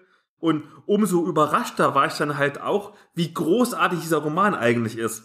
Denn tatsächlich funktioniert das mit allerlei Reiberei verbundene Zusammenwachsen dieser sieben gänzlich unterschiedlichen ProtagonistInnen, also der sechs Mitglieder des rebellierenden Squad 312 und die gerettete Aurora zu einer schlagkräftigen Einheit wirklich gut. Und dazu kommt eine spannende Geschichte, die sehr vorwärtsdrängend erzählt wird und gleichzeitig wird viel Abwechslung geboten. Es gibt flüssig geschriebene Action-Szenen, beispielsweise Raumkämpfe oder die Infiltration eines streng gesicherten Museums. Dann gibt es Charaktermomente, die sehr ruhig sind, eine dezente Prise Humor und meistens unterhaltsame Dialogpassagen, die nur sehr selten cringe sind, weil halt Erwachsene versuchen, jugendliche Dialoge zu schreiben. Ich hatte hier also wirklich meinen Spaß und möchte dem Auftaktband der Trilogie daher verdiente 4,3 von 5 Sternen geben. Und damit bleibe ich meinem Image als knallharter Podcaster treu, denn wie zuletzt schon bei Born und Anarchie Deco sind das genau 0,2 Sterne weniger, als der Amazon-Wertungsdurchschnitt zum jeweiligen Zeitpunkt der Aufnahme war. Sehr gut. Und ich habe dankenswerterweise auch schon das Hörbuch vom zweiten Teil bekommen. Und mal gucken, vielleicht schon in der nächsten Folge mit dir kann ich dann erzählen, wie es weitergeht. So, und wir haben noch gemeinsam was gezockt. Jo. Und zwar Fdaggen. Genau. Heißt übrigens auch Ultima Ratio, hat aber nichts mit dem Science-Fiction-Rollenspiel zu tun, über das wir gleich reden werden. Und ich muss dazu sagen, ich habe eine gewisse persönliche Beziehung zu diesem Abenteuer, denn das war unter anderem das Ultra-Kotz-Abenteuer, was der Autor Carsten Pohl, der dieses Abenteuer irgendwie schon 50, 60 Mal geleitet hat, ist also wirklich ausgereift, ähm, auf der Mein Würfelkon angeboten hat.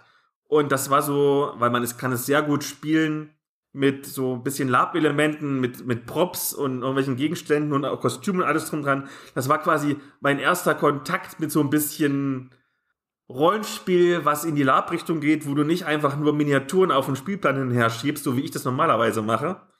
Und ich habe es, glaube ich, schon mal gesagt, als wir mit Karl-Heinz gesprochen haben über bezahltes Spielleiten, für dieses Abenteuer geleitet, zum Beispiel von dem Autor Kastenpohl, würde ich Geld bezahlen. Ich bin also sehr begeistert, aber worum geht's denn überhaupt in Lea? Ich würde mich tatsächlich jetzt relativ kurz fassen, weil ich glaube, man muss dieses Szenario so ein bisschen erleben. Und wenn man irgendwie zu viel vorwegnimmt, dann macht es, glaube ich, nicht so viel Spaß. Also es ist ein Szenario, das in den 1930ern, 19, ich glaube in den 1930ern spielt. Und man wird sehr abrupt mit den Charakteren in ein Setting hineingeworfen. Es hat was mit Luftschiffen, mit Zeppelinen zu tun. Das sieht man auch am Cover, das ist insofern jetzt kein großer Spoiler. Und viel mehr würde ich jetzt gar nicht verraten wollen. Ich glaube, man müsste das einfach wirklich ausprobieren und erleben. Vielleicht noch, es ist für genau drei Charaktere geschrieben. Genau, richtig. Die auch schon vorgefertigt sind, weil die alle Geheimnisse haben und Backstory und bla. Es ist halt Xulu, nur halt mit Tagenregelwerk.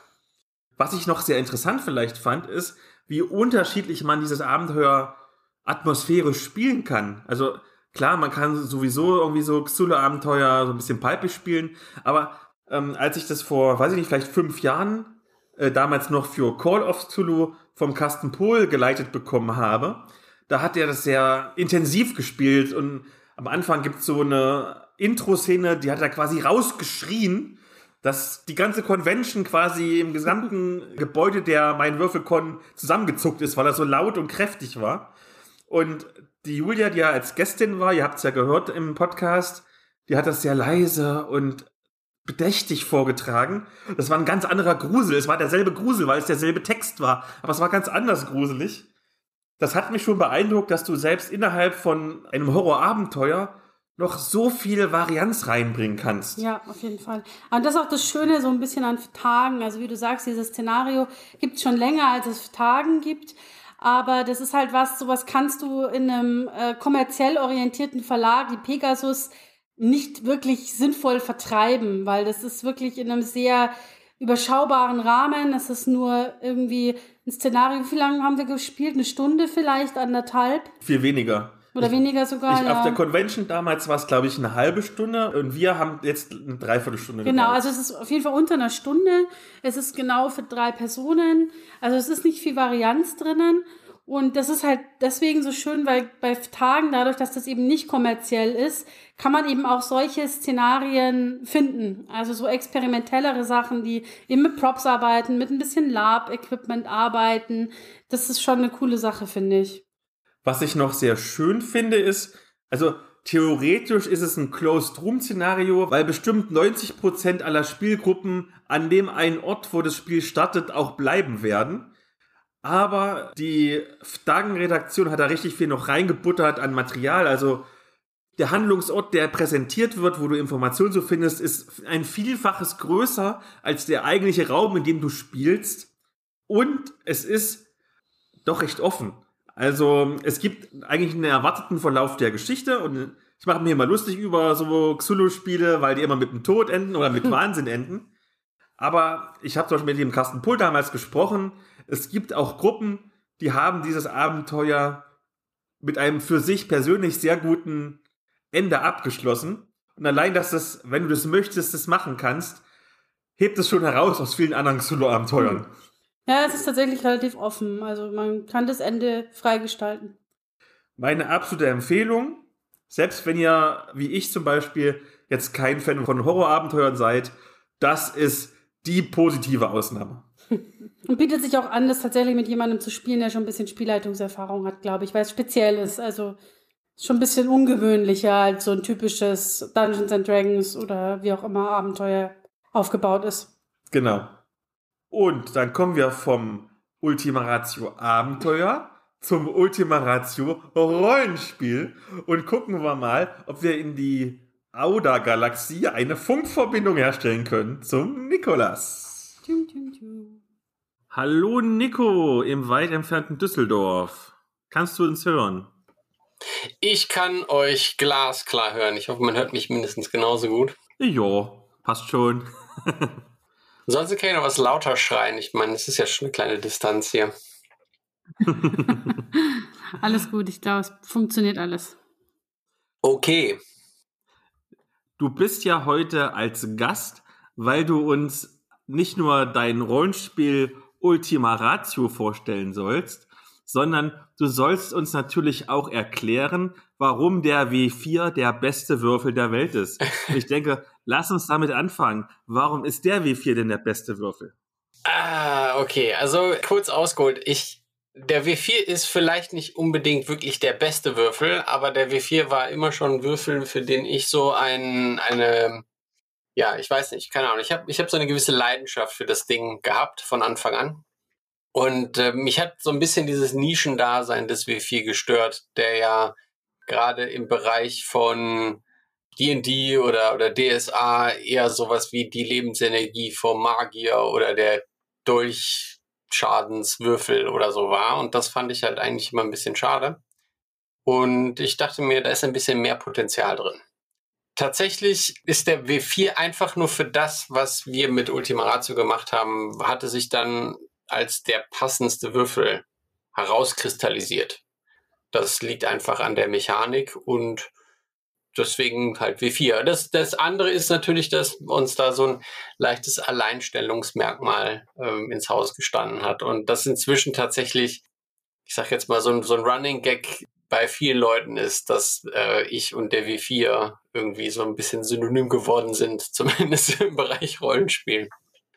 Dann lass uns vielleicht mal genau zu dem Thema kommen, über das wir ja jetzt reden werden die ganze Zeit, nämlich Ultima Ratio, mittlerweile bereits in der zweiten Edition. Vielleicht mal für die Leute, die es überhaupt noch nicht ähm, gehört haben davon, was ist ein Ultima Ratio eigentlich? Also Ultima Ratio hat ja noch den, den klangvollen Untertitel Im Schatten von Mutter. Das war von uns eine Hommage an die 80er Jahre und teilweise auch 90er Jahre Filme, die halt in der deutschen Variante immer noch so einen komischen langen Tagline-Titel bekommen haben. Und parallel auch markenrechtlich einfach, weil man einen, einen Begriff wie Ultima Ratio nur schwer markenrechtlich schützen lassen kann. Und wir dann gedacht haben, da muss es ein bisschen länger werden der Punkt eben, deswegen sage ich Ultima Ratio im Stand von Mutter ist auch deswegen wichtig, weil das eigentlich ein bisschen aussagt, worum es eigentlich geht. Mutter ist in dem Fall eine künstliche Intelligenz, die ein, ein Science-Fiction-Reich, in dem man spielt, administriert an oberster Spitze. Ähm, und dieses Reich ist faktisch ein absoluter Überwachungsstaat. Und in diesem Überwachungsstaat kann man, das war unsere Prämisse, alle Science-Fiction-Geschichten spielen, die so klassische Science Fiction sind. Also das heißt, man kann von einer hochphilosophischen Science Fiction One-Shot-Geschichte äh, kann man da verorten oder man kann eben ganz normale Kampagnen da drin spielen, die man aus Film, Fernsehen und Literatur kennt. Ich hatte auch so ein bisschen, ich habe schon mal ein bisschen reingeschnuppert auch in Ultima Ratio und es ist ja mittlerweile auch ein relativ großes Setting geworden. Vielleicht kannst du mal ein bisschen so ähm, anteasen, was kann man denn spielen? Was gibt's denn so für Settings? Was gibt's denn so für grundsätzliche Ideen? Ist es eher was für ein Dungeon Crawl, für ein Detektivspiel oder für alles zusammen? Ja, das ist die kurze Antwort. Die lange Antwort. Äh, Moment. Ähm, nein, also die, die, die kurze Antwort ist tatsächlich ja, weil, wie gesagt, das, was ich einleitend jetzt schon kurz zusammengefasst habe, ist tatsächlich, ihr sollt in, in der Welt von Ultima Ratio prinzipiell spielen können, was euch gefällt. Die Regeln selber lassen eher ein etwas erzählorientiertes Spiel zu. Das geht allerdings nicht in, in diese sehr abstrakte Art der Erzählweise, wie das man vielleicht von Fate kennt oder so, sondern es ist eher so, ich sag jetzt mal, auf dem Niveau von der alten World of Darkness oder anderen älteren Oldschool-Erzählspiel, die damals schon Erzählspiele heißen, hießen und heute wahrscheinlich eher regelcrunchig daherkommen im Bereich Erzählspiele. Das heißt also, die, die Idee, die wir verfolgt haben, ist, wer jetzt so einen klassischen Dungeon Crawl spielen will, könnte das bei uns auch machen. Die, die Grundidee ist allerdings tatsächlich, und da kommt eben dieses Erzählorientierte her, dass wir überlegt haben, dass es spannender ist und das kommt eben, oder da passt der, der Dungeon Call nicht ganz so dazu, dass es halt spannender ist, die Entwicklung der Charaktere weniger in, in ihren Spielwerten als in der, sagen wir mal, geistigen Weiterentwicklung zu verfolgen. Das heißt, äh, wenn wir zum Beispiel Protagonistinnen aus Büchern nehmen, dann werden die ja meistens nicht extrem viel mächtiger, es sei denn, es ist irgendein Fantasy-Plot, sondern in, in, der, in der Hauptsache ist es eher so, dass sich sozusagen ein Charakter in, seinen, in seiner Weltanschauung oder in, äh, in anderen Bereichen eigentlich innerlich wandelt. Das heißt, was weiß ich, äh, von, von einem sehr, sehr zögerlichen Charakter über eben diese Zögerlichkeit hinauswächst und dann eben seine neue Position oder ihre neue Position in der Welt sucht und findet. Und das haben wir bei Ultima Ratio und deswegen auch dieser erste Teil des Titels mit drei Eigenschaften verknüpft. Das heißt also, bei jedem Charakter entscheidet man sich bei der Erschaffung der, der, der Protagonistin bei drei Eigenschaften Furchtlosigkeit, Moral und Willensstärke, ob diese jeweils positiv oder negativ ausgeprägt ist. Und je nachdem, wie ich diese Punkte verteilt habe, kann es sein, dass innerhalb einer Geschichte eben Momente, sogenannte Ultima Ratio-Momente entstehen, bei denen eben genau diese Verteilung in Frage gestellt wird. Das heißt also, ich werde vor, vor ein Dilemma gestellt, bei dem ich mich entweder für meine Natur entscheiden muss oder eben dafür, mich gegen sie zu entscheiden und sozusagen etwas zu machen, was eigentlich dem Charakter in der, in der Art und Weise, wie der ursprünglich angedacht war, eben widerspricht. Ich nehme ein Beispiel, das, das äh, eigentlich ein Standard ist, wenn man mich auf Cons schon mal irgendwann gesprochen hat. Und zwar nehme ich das Beispiel, dass man in einer Gruppe äh, von irgendwelchen Hashern verfolgt wird, die einem ans, ans Leder wollen. Was ist irgendein Kredithai äh, möchte eben von der von der Gruppe ein bisschen Kohle zurückhaben oder es sind halt Leute, die aus niederen Beweggründen eben den an, ans Leder möchten. Und man hat es geschafft, sich in so einer Menschenmenge oder Personenmenge, besser gesagt, weil es gibt ja eine Menge Aliens, äh, in so einer Personenmenge unterzutauchen. Und das heißt, vorübergehend den Herrschern eben zu entkommen. Und äh, eine der ProtagonistInnen hat jetzt halt nun mal eine positive Furchtlosigkeit. Das wäre dann in unserem Fall sowas wie Courage, das heißt also sehr couragiertes Verhalten. Und aus den Augenwinkeln, während man da gerade so in dieser Menschenmenge, was weiß ich, in so einem U-Bahnhof oder so, ähm, sich halt unter äh, versteckt hat, gehen irgendwelche Gangmitglieder auf eine ältere Dame oder irgendein anderes schwaches Mitglied der Gesellschaft und, und bedrängen den und äh, wollen dem irgendwie ans Leder. Und in dem Moment würde eben die Person mit einem positiven Courage, würde dann eben herausgefordert sein, eigentlich dazwischen zu gehen. Und jetzt hat, sieht unser System vor, dass man eben jetzt drei Möglichkeiten hat. Die Möglichkeit eins ist tatsächlich, sich der Natur entsprechend zu verhalten, so wie man sie ursprünglich festgelegt hat. Das heißt, der Charakter geht dazwischen. Als kleine Belohnung bekommt man einen sogenannten Szenepunkt. Davon kann man entweder Steigerungen etwas beschleunigen oder einfach sensationelle Erfolge kaufen oder Würfel, Würfel wiederholen.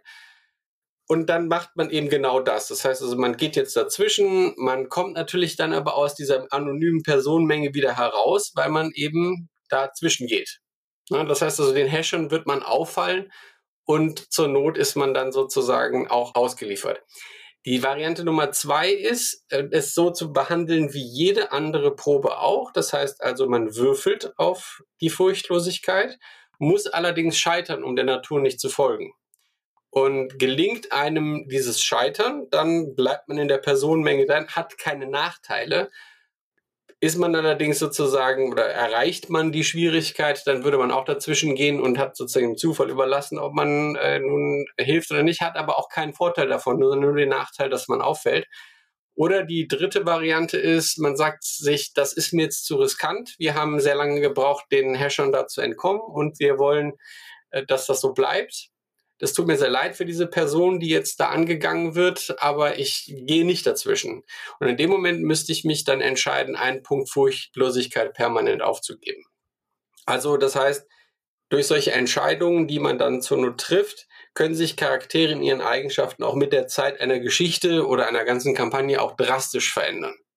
Und dann nehme ich ein anderes Liebesbeispiel, das ich auch gerne auf Cons immer mal wieder in Einzelgesprächen nenne und auch schon bei, die, bei, bei einigen anderen Interviews genannt habe, ist Han Solo aus Star Wars.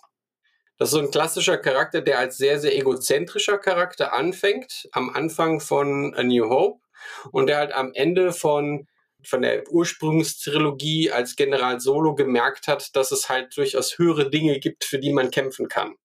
Und eben nicht nur der eigene Profit wichtig ist. Weswegen mich übrigens als Zeitnot dessen Charakter in der darauf folgenden Episode in den neuen Sequels ein bisschen aufgeregt hat. Aber das so nebenher erzählt. Fakt ist halt, so kann man eben das auch mit Ultima Ratio in den Regeln einfach darstellen. Das heißt also charakterliche Entwicklung in Form von äh, Veränderung der, der sozusagen der, des psychologischen Profils. Das heißt, solche Entscheidungen oder solche Dilemmata gehören irgendwo fest zum, zum Spielablauf dazu? Auch da ein Jein, weil wir das Ganze sehr frei halten. Das ist für uns ein wichtiges Element, deswegen ist es auch äh, dominant sowohl im Titel als auch eben in der eigenen Mechanik drin.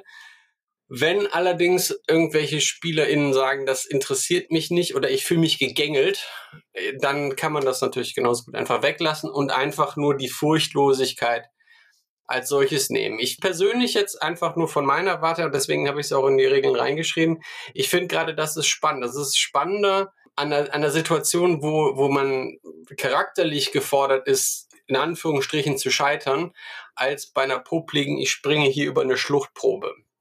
Also ich finde das spannender. Das ist aber eine persönliche Geschichte.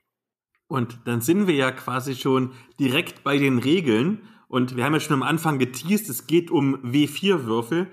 Magst du vielleicht mal den HörerInnen ein bisschen erklären, wie das Ganze regelmechanisch funktioniert? Ähm, regelmechanisch ist es so, dass man mit ein bis vier, äh, ein bis zehn W4 würfelt. In der Regel, wenn man gut ist, hat man so sechs äh, W4 in seinem Wert und wenn man eher so ein Anfänger ist, dann meistens zwei bis drei. Die Probe wird, also die Augenzahlen werden bei einer Probe addiert. Das heißt also, man hat eine numerische Schwierigkeit, einen Wert, den man erreichen muss und den erreicht man eben, indem man die Würfelaugen addiert. Und zu jeder Probe wird auch noch eine sogenannte Eignung hinzugefügt. Die besteht mindestens aus einem weiteren Spielwert, allerdings nicht in Form von Würfeln, sondern tatsächlich im Wert selber. Also das heißt, was ist ich, ich habe zum Beispiel Stärke 4, dann würde ich den Wurf in Athletik noch mit um diese 4 ergänzen und dann halt eben noch an, auf das Würfelergebnis hinzuaddieren. Und wenn ich die Schwierigkeit erreiche, dann habe ich es geschafft. Und ähm, wenn ich die Schwierigkeit nicht erreiche, dann habe ich es dementsprechend nicht geschafft. Da kann man sich als Spielleiterin überlegen, in welchen Abstufungen dann tatsächlich dieses Scheitern stattfindet. Wir haben keine Fumbles oder so. Das ist sozusagen der dramaturgischen Entscheidung der, der Spielleitung dann einfach überlassen. Oder es kann natürlich auch sein, dass wenn ich jetzt merke, okay, ich habe so und so viel Würfel und ich habe diesen, diese Eignung, also diesen Wert, den ich zum Würfel, zu diesem Würfelergebnis addieren kann. Und ich kann von vornherein sagen, ich werde selbst mit einem perfekten Wurf das Ergebnis nicht erreichen können.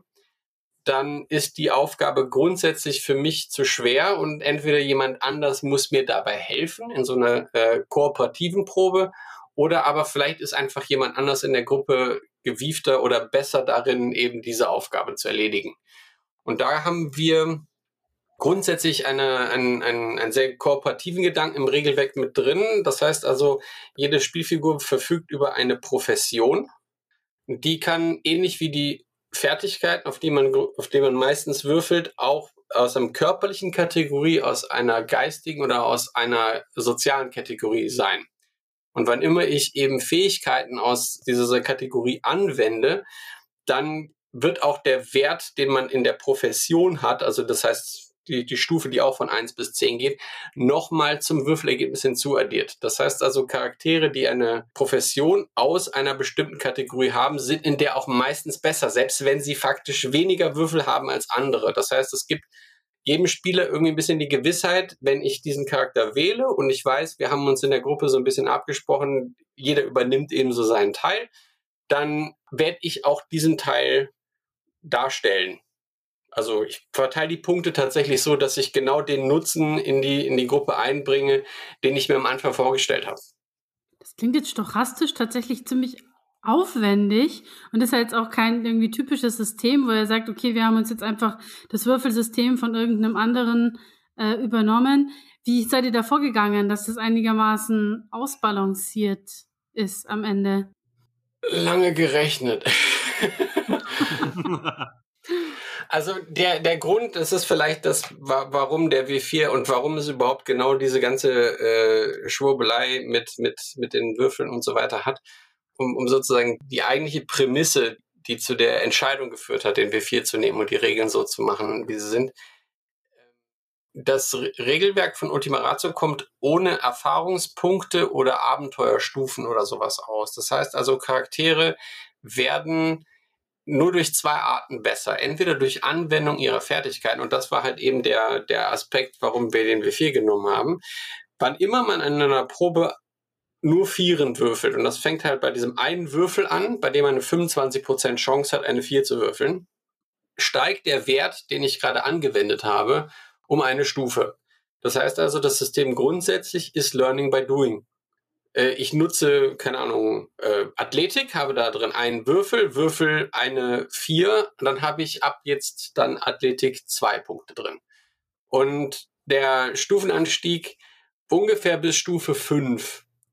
Also das heißt, bis man mit vier Würfeln, vier Vieren würfeln, ist am Spieltisch im normalen Spiel eine, eine, eine Wahrscheinlichkeit, mit der man noch halbwegs arbeiten kann. Das ist mir in, in der Zeit, in der wir jetzt äh, spielen, das ist ja auch so fast acht Jahre, allein schon öffentlich und dann auch noch die ganzen Testjahre davor, ist sehr, sehr häufig vorgekommen. Wenn, danach wird das sehr, sehr selten. Also ich hatte auch schon mal so Fälle, dass jemand tatsächlich von sieben auf acht gesteigert hat oder so, aber das ist eher extrem äh, selten, dass das mal passiert die Logik dahinter ist halt, die Anwendung bis ungefähr Stufe 5 ist so dieses Laienwissen, Amateurhaftigkeit, dass man halt, man ist zwar in dem, was man macht, gut, aber man ist eben nicht wirklich der professionelle Anwender oder die professionelle Anwenderin dieser Fähigkeit. Und alles, was danach kommt, ist, das kennt man aus dem, aus dem wahren Leben, ist halt nicht mit, mit Learning by Doing mehr gemacht. Also das heißt, man hat irgendwann eben auch so eine, so, ein, so ein Moment erreicht, so ein, so ein, so ein Sockel, sage ich mal, von dem halt äh, die Lernkurve ziemlich abflacht. Als Handwerker, als Sanitärinstallateur, wenn ich 100 Badewannen eingebaut habe, dann habe ich wahrscheinlich in den ersten 15 bis 20 Badewannen eine Menge dazugelernt, wie das geht, wie ich alles Mögliche da mache.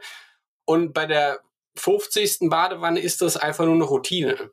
Da muss ich nicht mehr nachdenken. Das passiert einfach. Und in, in, dem Fall ist auch natürlich der Lerneffekt geringer. Und das wollten wir in dem Regelwerk in irgendeiner Form drin haben. Und da entsteht eben diese schöne Kurve, die dann sagt, ab Stufe 5 äh, greift eigentlich dann die zweite Mechanik und das ist das Steigern von Fähigkeiten durch Zeit.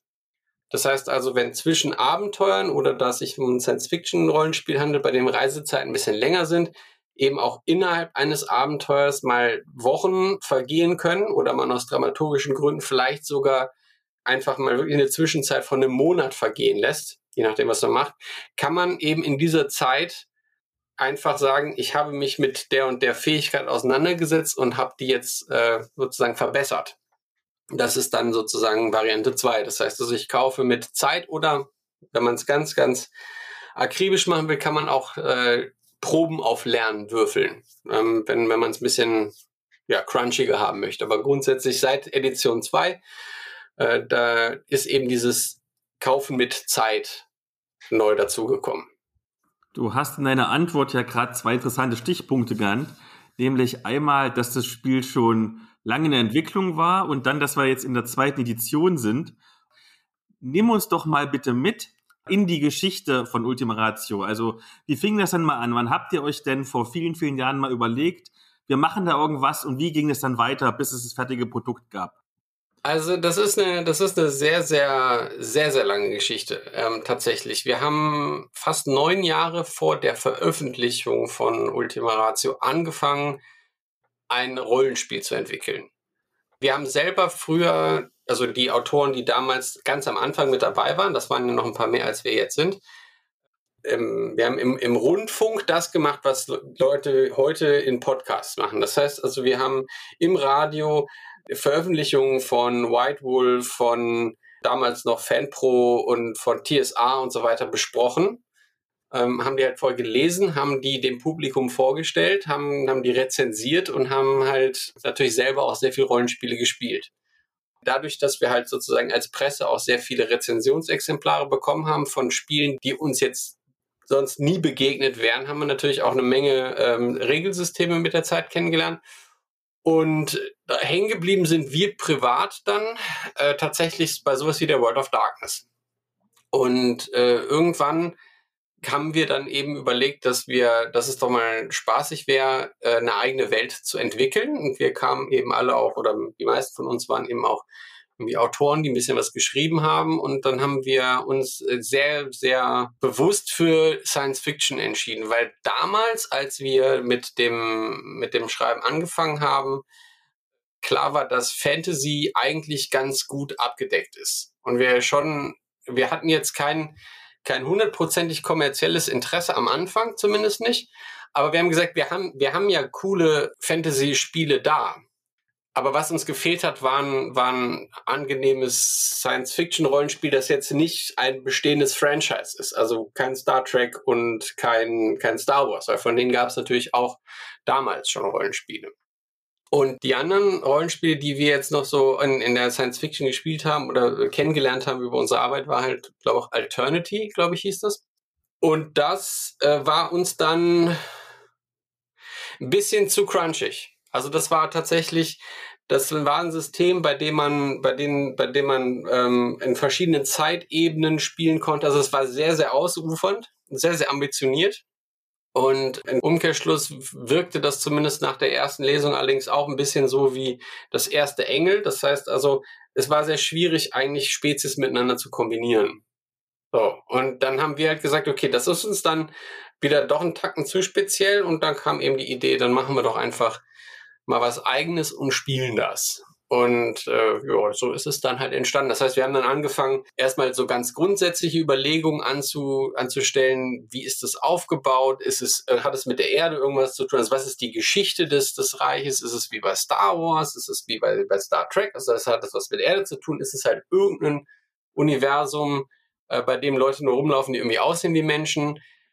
Also was machen wir genau und, und haben dann eben unsere ganz eigene Variante dafür dann schlussendlich gefunden und haben sehr lange äh, erstmal nur an der Welt geschraubt. Also das heißt, wir haben äh, Spezies entwickelt, wir haben die Geschichte entwickelt, die sozusagen die Menschheit dann äh, durchlebt hat bis zu dem Zeitpunkt, bei dem wir dann tatsächlich als Einsetzen des Spiels angesetzt haben und haben dann immer sehr im, im Wechsel. Also das heißt zum Beispiel, also ich habe zwei, drei Spezies federführend geschrieben und wir haben uns dann immer gegenseitig sozusagen nicht Korrektur gelesen, sondern eben, wir haben uns das durchgelesen, was jemand anderes geschrieben hat, haben, überlegt, ist das logisch, wirkt das in sich schlüssig, ist das eine Entwicklung, die man nachvollziehen kann für eine Spezies oder, oder wirkt das halt zu, ich sage jetzt mal einfach nur so dahergesagt, damit man ein bestimmtes Ergebnis präsentieren kann. Also ne, so eine aus der Luft gegriffene Kultur, die eigentlich wenig Substanz hat und bei der man, wenn man,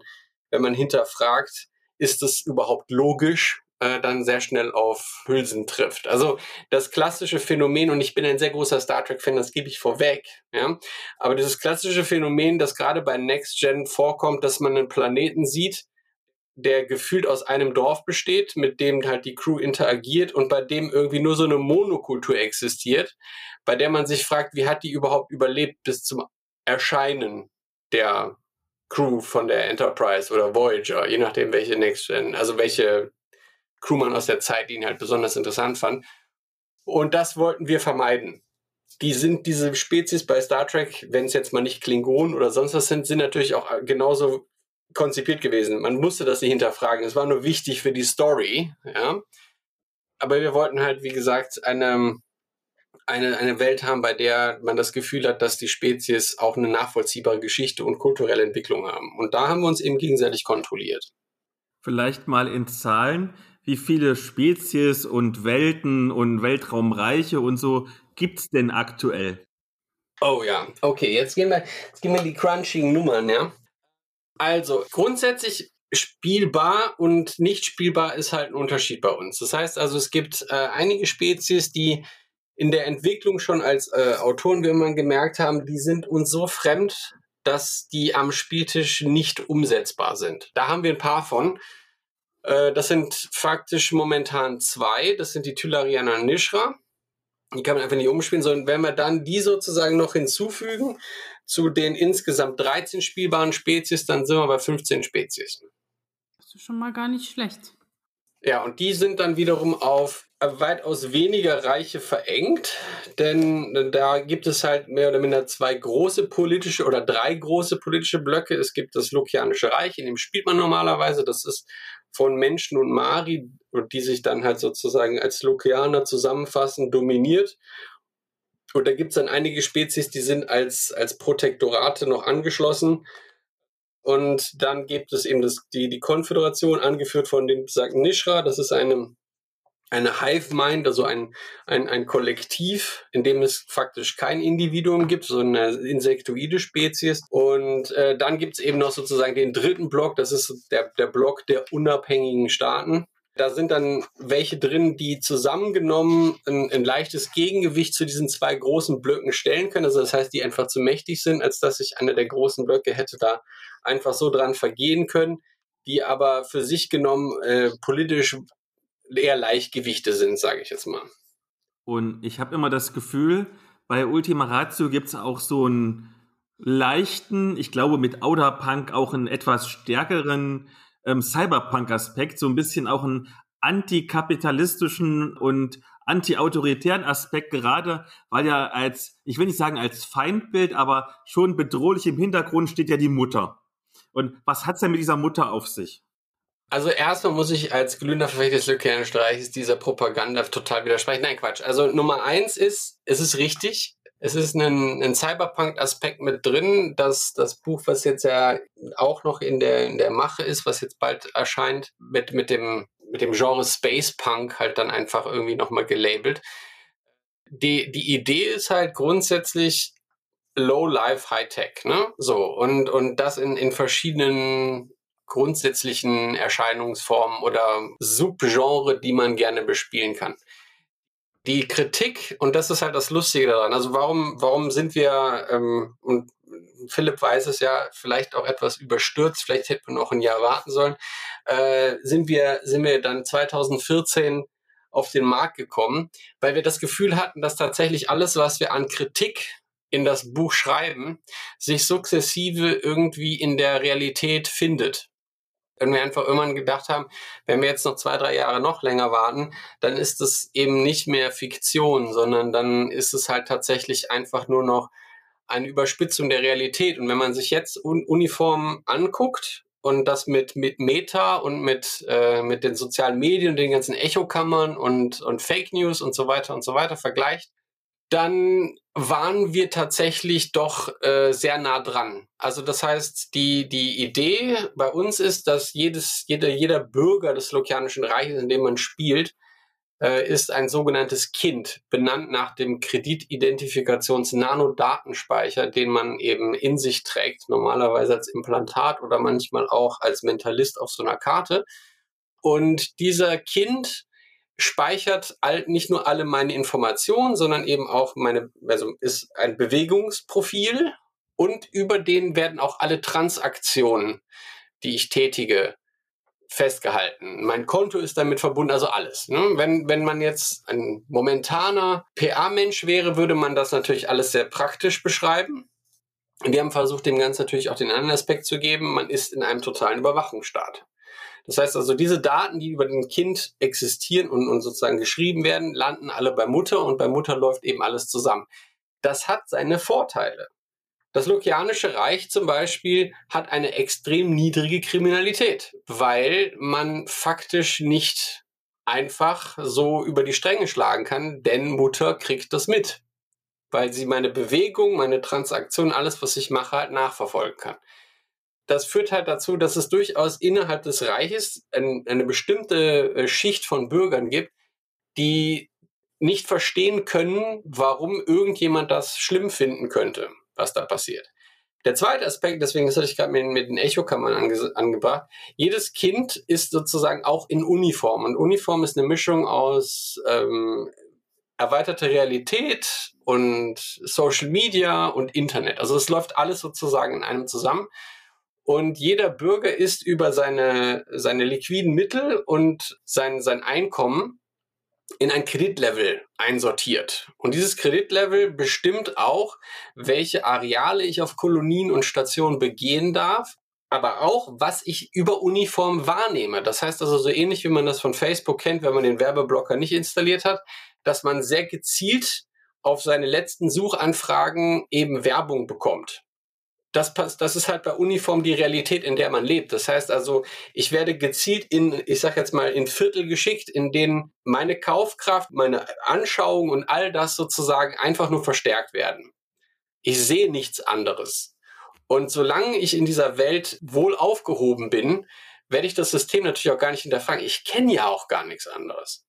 Und die Idee mit Auderpunk ist, dass es sein kann, dass eben man arbeitet ja meistens für welche großen Konzerne und dass es halt einfach sein kann, dass Konzerne sporadisch auch mal in dem Bereich, in dem man eigentlich wohlbütet ist, Stellen abbauen muss, weil die sich parallel natürlich auch gegenseitig wundervoll bekriegen. Und dann kann es eben mal passieren, dass so ein, ein Charakter, der ursprünglich eben in dieser schönen Wohlfühlblase aufgewachsen ist, in seinem goldenen Käfig, dann plötzlich keinen Job mehr hat. Das heißt, im Kreditlevel runterrattert, weil er kein Einkommen mehr hat. Und Mutter ihm dann zur Not auch noch sagt, auf Lokea, meinem wunderschönen Planeten hier, habe ich gar kein Areal mehr, auf dem du dich aufhalten darfst oder an dem du wohnen darfst. Ergo auf deine eigenen Kosten jetzt das Ticket zur nächsten Kolonie, die ist sozusagen eine, ein Orbit weiter. Oder äh, sieh zu, dass du da wieder auf die Beine kommst. Und Auda ist eben äh, das absolute Gegenteil von Lukea. Wenn Lukea so ein schöner paradiesischer Planet ist, auf dem nicht mal eine Milliarde Menschen wohnen, hat man auf Auda ein, ein Leben, das sich in irgendwelchen Molochen knubbelt, weil der Rest des Planeten nach einem gescheiterten Bürgerkrieg völlig zugebombt, verschüttet, verstrahlt ist. Und äh, da merkt dann eben so ein Kind, das vorher, wenn man so will, durch den Garten Eden gestriffen ist, dass das System krank ist, weil man jetzt plötzlich der Teil der Menschen ist äh, oder Personen, die halt sozusagen den Reichtum dieser wenigen kleinen auserwählten Menge eben sicherstellt.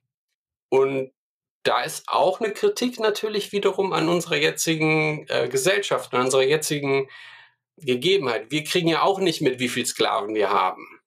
Das heißt also, was unser Konsumverhalten eigentlich für Schaden anrichtet. Und ich möchte jetzt gar nicht über irgendwelche Umweltschäden oder sowas reden, sondern primär einfach nur, welche Menschen in prekären Verhältnissen auf diesem Planeten leben, damit wir unser Auto fahren können, unsere T-Shirts tragen, unsere Schuhe benutzen können und so weiter und so weiter. Und das haben wir versucht eben einfach ähm, mit diesem System in irgendeiner Form zu übertragen und den Leuten eben ja die Möglichkeit zu geben, das, äh, das Secondhand zu erfahren. Und was man dann mit dieser Erkenntnis anfängt als Individuum, ist eben das, was Ultima Ratio ausmacht. Also das heißt, ich kann, wie du so schön sagtest, wie bei Outerpunk, ich kann halt klassisches Cyberpunk machen. Das heißt, dass ich kann, ich kann für irgendwelche Konzerne oder für irgendwelche Untergrundorganisationen arbeiten und mir den Shortcut wieder in Richtung, ähm, ja, ich sage jetzt mal, äh, Mutters Busen erarbeiten. Das heißt also einfach mich so weit bereichern, dass mein Kreditlevel auch offiziell hoch genug steigt. Dafür muss man natürlich auch gucken, dass das, äh, dass diese Nebeneinnahmen nicht auffliegen, weil das ist natürlich alles illegal, dass man das alles schön verschleiert. Aber wenn man es schafft, könnte man so sozusagen wieder schön in Mutters Schoß zurück. Äh, die andere Variante ist, man, man merkt, das System ist krank und äh, geht deswegen in den Widerstand und versucht das System in irgendeiner Form zu bekämpfen. Auf Auda ist der sehr latent vorhanden. Oder die dritte Variante, und das ist das Buch, was dann jetzt bald nochmal rauskommt und was wir natürlich mit dem Raumerhandbuch in einer eigenen Veröffentlichung auch schon vorher hatten. Oder man überlegt sich halt einfach, ich möchte von diesen ganzen KIs und dem ganzen anderen Schnickschnall, diese Überwachung, möchte ich nichts mehr äh, zu tun haben. Ich heue auf irgendeinem so Weltraumfrachter an und und bereise eigentlich mehr oder minder das All und bin mein eigener Herr oder meine eigene Herrin.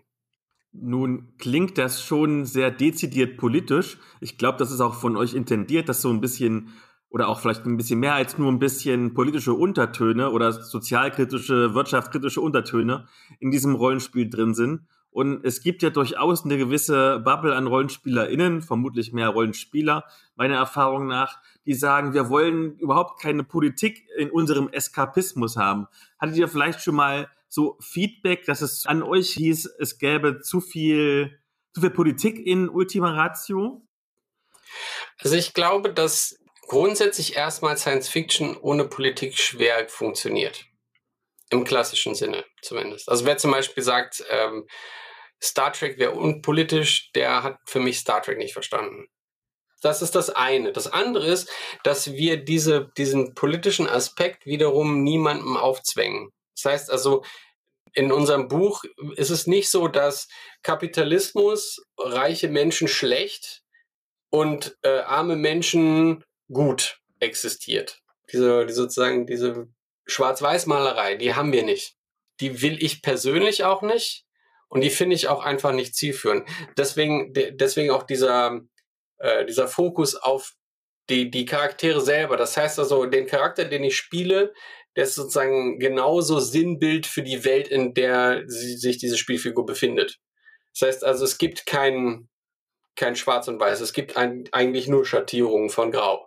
Und jemand, der sehr mutig und couragiert sein kann, kann trotzdem auf der anderen Seite zum Beispiel extrem ich-bezogen agieren, wenn es nicht gerade um das Verteidigen von Schwächeren angeht, aber ansonsten halt einfach das Gefühl haben, äh, mein Vorteil ist mir der wichtigste. Äh, oder kann eben äh, im Umkehrschluss jemand, der, der extrem, ja, ich sage jetzt mal dickköpfig und einfach nur stur ist, kann trotzdem äh, ein sehr, sehr, sehr sozialer Charakter sein, der sozusagen an das große Ganze glaubt. Also das ist, das ist bei uns sozusagen in der Hinsicht möglich.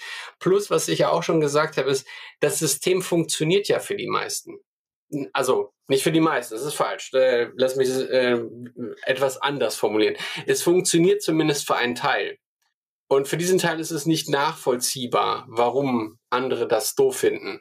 Ähm, es gibt natürlich auch die, die, die grundsätzliche, ich sage jetzt mal, ähm, diesen lokianischen Traum als als vielleicht Illusion, dass man eben sich durch, durch Fleiß in irgendeiner Form hocharbeiten kann. Aber andererseits ist es genau das, was man spielt, wenn man zum Beispiel dieses Cyberpunk-Setting nutzt. Der Fleiß ist halt nicht zwingend legal. Schlussendlich ist die Ambition der Charaktere ja trotzdem in dieses, ich sag jetzt mal, reiche Leben zu kommen. Und insofern ist es ja, wäre es ja irgendwie auch ein bisschen paradox, das halt einfach nur zu kritisieren ich persönlich, wenn ich jetzt sage, ich als Person, äh, mag, mag einige Ansichten haben, politisch wie sozial, die vielleicht bei einem eben genau das auslösen, was du am Anfang gesagt hast. Ähm, ich versuche das aber tatsächlich aus dem Spiel weitestgehend herauszulassen, aber es auch nicht komplett, ähm, also anders. Was ich, was ich versuche, ist es nicht einem mit, dem, mit der Nase drauf zu drücken. Als Beispiel.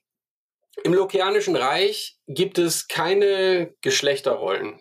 Es gibt nicht mal Geschlechtsrollen, wenn man so möchte. Also das heißt, es gibt nicht nur Frauen sind XXX, Männer sind XXX, sondern es gibt nicht mal in, in irgendeiner Form eine, eine klassische Unterscheidung zwischen den Geschlechtern ich kann ein, ich kann genderfluid sein und kann halt einfach mit einem, in Anführungsstrichen, mit einem Mausklick mein Geschlecht ändern. Ich muss zu keiner Behörde gehen.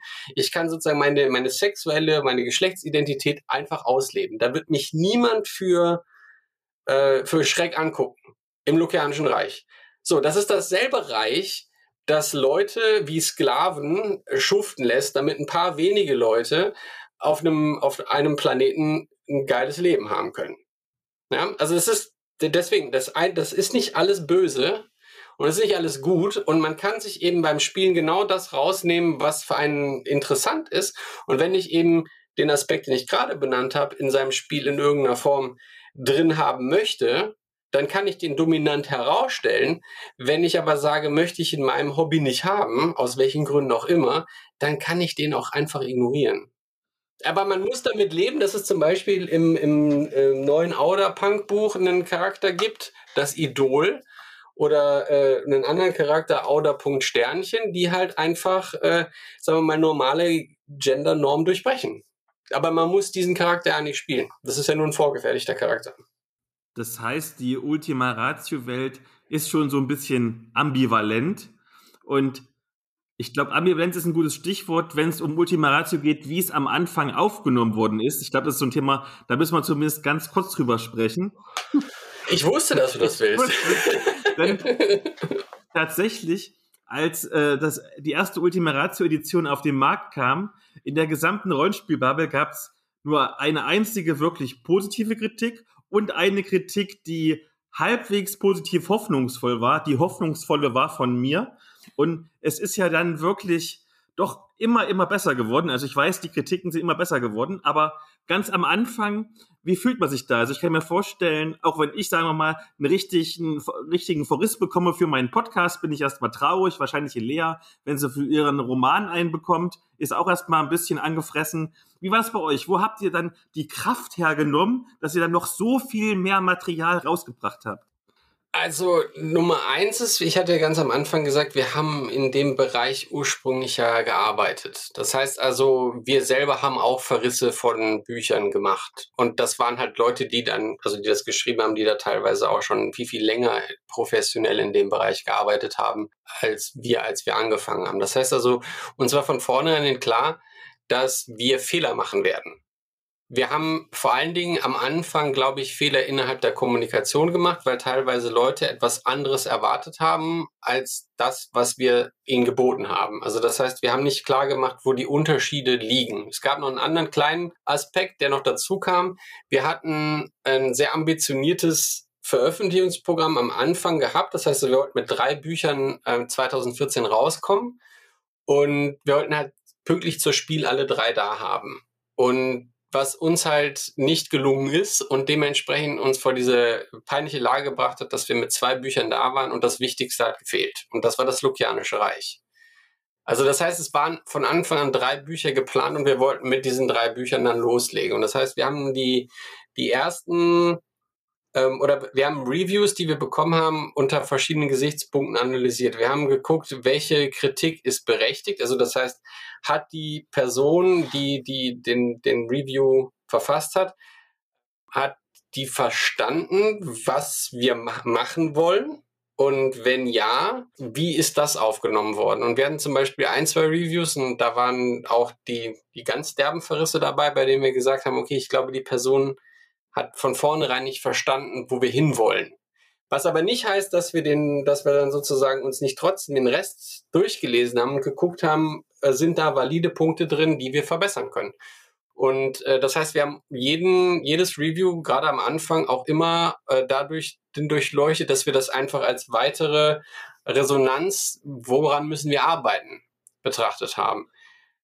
Das war nicht immer einfach. Also Gerade weil es manchmal, das war ja zum Beispiel auch im Kommentarbereich deines Reviews so, dass manchmal so Sachen aufgeploppt sind, bei denen man das Gefühl, das wird jetzt einfach nur noch persönlich. Und das fand ich das Einzige, was ich erschreckend fand. Dass halt Dinge äh, teilweise geschrieben wurden, bei denen ich einfach das Gefühl hatte, ähm, ich bin im falschen Film. Das waren aber dann eher Kommentare und weniger Reviews selber.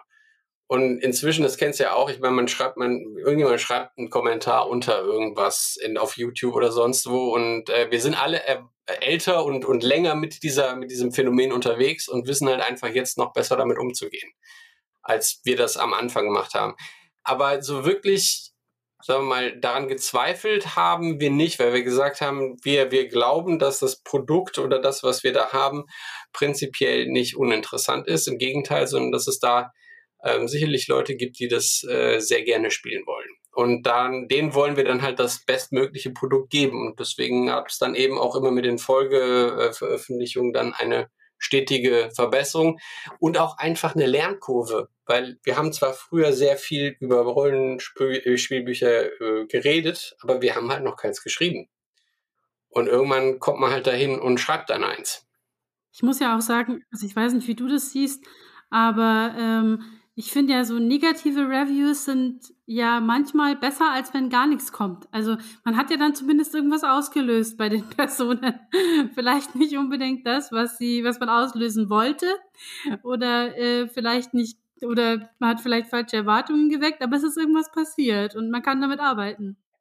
Also wie gesagt, mir, mir ist immer wichtig, wenn ich mir, wenn ich mir ein Review durchlese, nachzuvollziehen, mit, mit welcher Perspektive die Person, die es geschrieben hat, das, was, was, was sie bewertet hat, halt eben wahrgenommen hat. Das geht nicht nur über meine Sachen so, sondern das ist so grundsätzlich meine Herangehensweise an Reviews, weil ich auch gerade bei Filmen mir häufig nicht vorschreiben lasse, ob der jetzt gut oder schlecht ist, nur weil fünf Leute anscheinend derselben Meinung sind. Weil ich teilweise das Gefühl habe, die wollten in einen anderen Film reingehen von Anfang an und dann interessiert mich deren Meinung auch nicht. Was aber bei jetzt unseren Büchern zum Beispiel ein, ein, ein grundsätzlicher Fehler am Anfang war, und zum Beispiel Philipp hat das ja durchaus äh, richtig verstanden, einige Leute haben nicht verstanden, dass wir gezielt eben in dem Basisbuch, also die haben halt ein Basisbuch erwartet, wie das, was jetzt Outerpunk ist. Ne? Also das heißt so 300 oder 200 Seiten mit ein bisschen Welt, mit Regeln und dann fertig. So, und dann kann, das ist ein komplettes Spiel. Ich zahle dafür, keine Ahnung, 40 Euro, 50 Euro und dann bin ich bedient. Und genau das wollten wir ja nicht. Aber wenn jemand das erwartet hat und diese 40 Seiten, die, die dann sozusagen vor dieser Person lagen, äh, trotzdem mit dieser Brille bewertet hat, dann war das natürlich ein Review, das mir nicht viel geben konnte, weil ich genau wusste, die, die Prämisse, mit der das geschrieben ist, ist schon falsch. Weil die Idee bei uns war ja zu sagen, wir wollen Rollenspiel, ähm, wir wollen sozusagen die Hürden nehmen, die viele beim Rollenspiel haben. Und das ist einerseits halt die, das Commitment, dass man halt preislich eingehen muss. Das heißt also, man muss eben 40, 50 Euro bezahlen. Ich weiß, es gibt momentan einige größere Verlage, die die Preise gerade beim Basisregelwerk extrem niedrig ansetzen, weil sie das aufgrund der Auflage auch können. Hust, Pegasus, Hust. So, aber äh, das ist ja, das ist kein Vorwurf, ne? also nicht falsch verstehen. Aber das Commitment ist dasselbe, weil ich muss immer noch Bock haben, 300 Seiten zu lesen. Und das ist Commitment 2. Das heißt also, selbst wenn ich nur 20 Euro ausgebe, ist es immer noch was anderes, mehrere Tage darauf zu verwenden, so ein Buch zu lesen, manchmal einige Passagen davon mehrfach, äh, weil ich sie erstmal verstehen muss. Und dann halt Leute finden, denen ich sozusagen erstmal eine Stunde lang erkläre, wie es funktioniert oder noch länger und dann mich da hinsetze. Und diese beiden Hürden oder eine davon ist teilweise schon ein Totschlagargument, warum Leute vielleicht keinen Bock auf Rollenspiel haben. Und wir wollten beide nehmen. Das ist uns mit dem ersten Regelwerk nur bedingt gelungen, weil das halt nicht so zugänglich war in der Art und Weise, wie wir uns selbst auf 40 Seiten limitiert haben, weswegen die Dinge später ungefähr äh, 24 Seiten dicker geworden sind. Genau. Ultima Ratio ist ja so ein bisschen modular aufgebaut. Vielleicht willst du uns mal sagen, was für Module oder Erweiterungsbände, wie auch immer du es nennen möchtest, es aktuell zu kaufen gibt. Dass man schon mal so weiß, was es, ja, was man erwartet, was man bekommt, wenn man sich dafür interessiert. Also, grundsätzlich natürlich, wir haben das Regelwerk. Das Regelwerk kann man sich in zwei Varianten, nein, eigentlich in drei Varianten holen. Man kann es entweder in einem hübschen Hardcover kaufen, man kann es in einem Softcover mit Buchrücken kaufen oder äh, man lädt es sich einfach kostenlos runter. Das sind 64 Seiten, da kriegt man einen Kurzabriss der Welt, man kriegt die Regeln, man kriegt fünf vorgefertigte Charaktere, aber man kriegt kein Szenario und kein gar nichts. Das ist halt einfach nur sozusagen, ein, ein, wenn man so will, ein ein wirklich down to, to the basics Ding. Runtergebrochen auf das Wichtigste.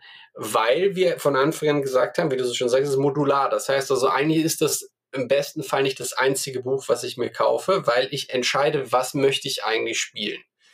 Wir haben mit dem Lokianischen Reich einen, ich würde das, ich sage immer, das ist ein Sachbuch. Also das heißt, es ist ein Buch, das beschreibt die Welt, in der man spielt allerdings auf eine sehr, sehr sachliche Art und Weise. Das hat, das hat eine Menge Kästen, in denen beschrieben wird, was kann ich mit dem, was ich gerade gelesen habe, storytechnisch oder charaktermäßig irgendwie verwenden. Aber prinzipiell ist es halt einfach wirklich ein Buch über ein fiktives Reich. Mit, mit wenig, ich sag jetzt mal, äh, ähm, ja, mit, mit wenig Regelinhalt. Es gibt ein paar Kontakte und ein paar andere Kleinigkeiten, aber so grundsätzlich es ist faktisch einfach nur Fluff. Es ist einfach nur Information. Das ist für Leute, die halt einfach sagen, ich möchte mir alle möglichen Freiheiten geben, mit, mit viel Kreativität eben in dieser Welt meine eigenen Geschichten zu finden. Dann haben wir mit Harlens Loch und der Dyson-Gürtel einen, einen sehr kleinen Ausschnitt aus der, der Welt und zwar ein, eine ehemalige Bergbaukolonie, die inzwischen so eine Art Dirty Las Vegas geworden ist, im Dyson-Gürtel. Das ist ein, ein auch inzwischen abgewirtschafteter Asteroidengürtel, aus dem sich sozusagen die Großkonzerne nach 700 Jahren der Bewirtschaftung langsam zurückziehen und so eher so ein Second Gold Rush stattfindet, in dem Leute sagen, für mich als Privatperson ist da vielleicht noch was zu holen. Und ähm, das ist halt so eine so ein, so ein Mix aus, wie hieß diese Serie? Ich habe es gerade vergessen. Ähm, hilf mir noch, was ich springe. Firefly. Genau, Firefly ist eine, das ist die Raumerkampagne und dann gibt es noch dieses, äh, was hier mit den Beltern und so. Meine Herren, ich bin. Oh, meine Lieblingsserie und ich habe den Namen vergessen, verdammt. Oh nein, wie peinlich. Ja. Äh, Six Pants. Ja, genau, so. Ähm, hat halt sozusagen so leichte, leichte Allüren in die Richtung. Dann gibt es ja das Raumer-Handbuch, das heißt also, das ist diese klassische, klassische Trucker in Space-Kiste, lässt sich eben sehr gut mit Harlan's Loch äh, der Dyson-Gürtel kombinieren. Äh, ist aber auch mit dem Fokus auf die äußeren Kolonien halt tatsächlich noch mehr Firefly. Und dann hätten wir noch als, als weiteres, ich sage jetzt mal Fluffbändchen, das ist jetzt letztes Jahr auch erschienen, etwas kurz, also vor Auda Punk, ähm, war Stahlbeton und Neonlicht. Das ist sozusagen das neue Auda-Buch, wenn man so möchte, mit einem Fokus auf diese äh, riesigen Megaplex-Städte. Und das Leben in eben denen. Also das heißt, das, wenn, man, wenn man so will, das ist das Cyberpunk-Setting. Und dann haben wir eben noch für die Leute, die, die einfach mehr Optionen, äh, sei es nun halt einfach mehr spielbare Spezies oder mehr Professionen oder mehr Fertigkeiten oder mehr Spielzeuge, also Ausrüstung haben wollen, mit Protagonisten halt nochmal das Buch, bei dem man aus allem ein bisschen mehr rausholen kann. Und Outerpunk jetzt, das Buch, was, was unser, das Buch, weil, wo, glaube ich, so Leute wie Philipp mich immer jahrelang dran, dran gelöchert haben, wann kommt mal so ein Buch raus? Einfach nur so als Neugierde. Und ein paar andere Leute auch aus der, aus der bloggenden Zunft haben wir jetzt gesagt, okay, wir, wir machen jetzt, oder wir haben über die Jahre immer geguckt, welche Bücher kaufen sich Leute bei uns am Stand, zum Beispiel auf der Spiel oder auf der Feencon oder auf der Niederrheincon oder was auch immer, die Cons, die wir halt so äh, in, in der Regel besuchen. Und welche Bücher kombinieren die miteinander? Und da haben sich halt zwei rauskristallisiert. Und dann haben wir überlegt, dass wir daraus halt einfach zwei Basisbücher machen. Das heißt also, ähm, anstatt dass man diese drei Bücher kaufen muss, gibt's als Starter sozusagen ein, ein Sammelband äh, von jeweils drei Büchern, der faktisch ein bisschen günstiger ist, als wenn man diese drei Bücher ähm, separat kaufen Dann hat man ja quasi schon mal eine große mögliche Auswahl. Genau. Ich bin nochmal hängen geblieben an was, was du vorhin gesagt hattest. Und ich habe mich dann gefragt, du hattest ja erzählt, von wegen, ihr habt äh, euch für Ultima Ratio dann für ein, für ein Science-Fiction-Rollenspiel entschieden, weil es da keinen großen Global Player, Marktführer gab. Und wenn ich es mir so überlege, es gibt ja heute immer noch keinen. Also nicht in dem Ausmaß wie jetzt ein, ein D&D, ein DSA oder ähnliches, wenn man mal von Star Wars absieht. Hast du eine Idee, woran es liegt? Also zumindest, das war das, was wir beim Schreiben gemerkt haben. Dass, also Science Fiction ist grundsätzlich weniger zugänglich und schwerer zugänglich als Fantasy, weil Fantasy hat eigentlich, finde ich zumindest, das ist eine reine persönliche Meinung, also man kann da auch anderer sein. Ähm, ich persönlich glaube, dass bei Fantasy halt einfach die Tatsache, dass wir ein Mittelalter hatten und äh, dass wir sozusagen viele Aspekte aus Fantasy-Universen eben dem Mittelalter entlehnt sind, wir eine sehr, sehr klare Bezugs- also einen sehr, sehr klaren Bezug zu allem haben, was man in, in so einer Fantasy-Welt halt einfach so grundsätzlich hat. Ne? Es gibt Könige, es gibt äh, Schwertkämpfer und so weiter und so weiter. Hat es alles irgendwie schon gegeben. Und dann geben wir einigen davon noch lange Bärte und machen sie kleine und anderen geben wir spitze Ohren. Und dann äh, ist Magie nicht einfach nur irgendwie so ein paar Tinkturen zusammen äh, rühren, sondern ist tatsächlich irgendwie eine Kraft, die man benutzen kann, um halt irgendwie Zaubersprüche zu machen.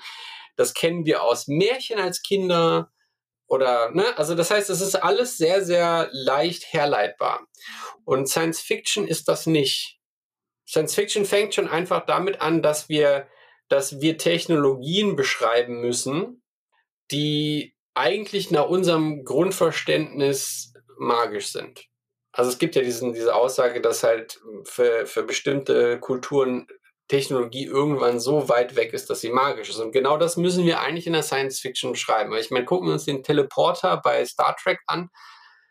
Ist immer süß, dass da so ein Tech-Brabble existiert, aber faktisch ist es eigentlich einfach nur, wir können Leute von A nach B teleportieren und äh, keiner weiß warum, wieso, weshalb, weil wenn man so schlau wäre, dann könnte man es jetzt schon machen.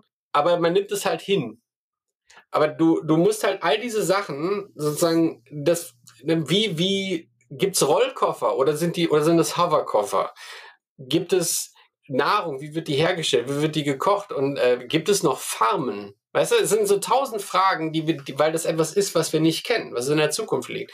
Und da, da ist halt Science Fiction grundsätzlich erstmal im Nachteil.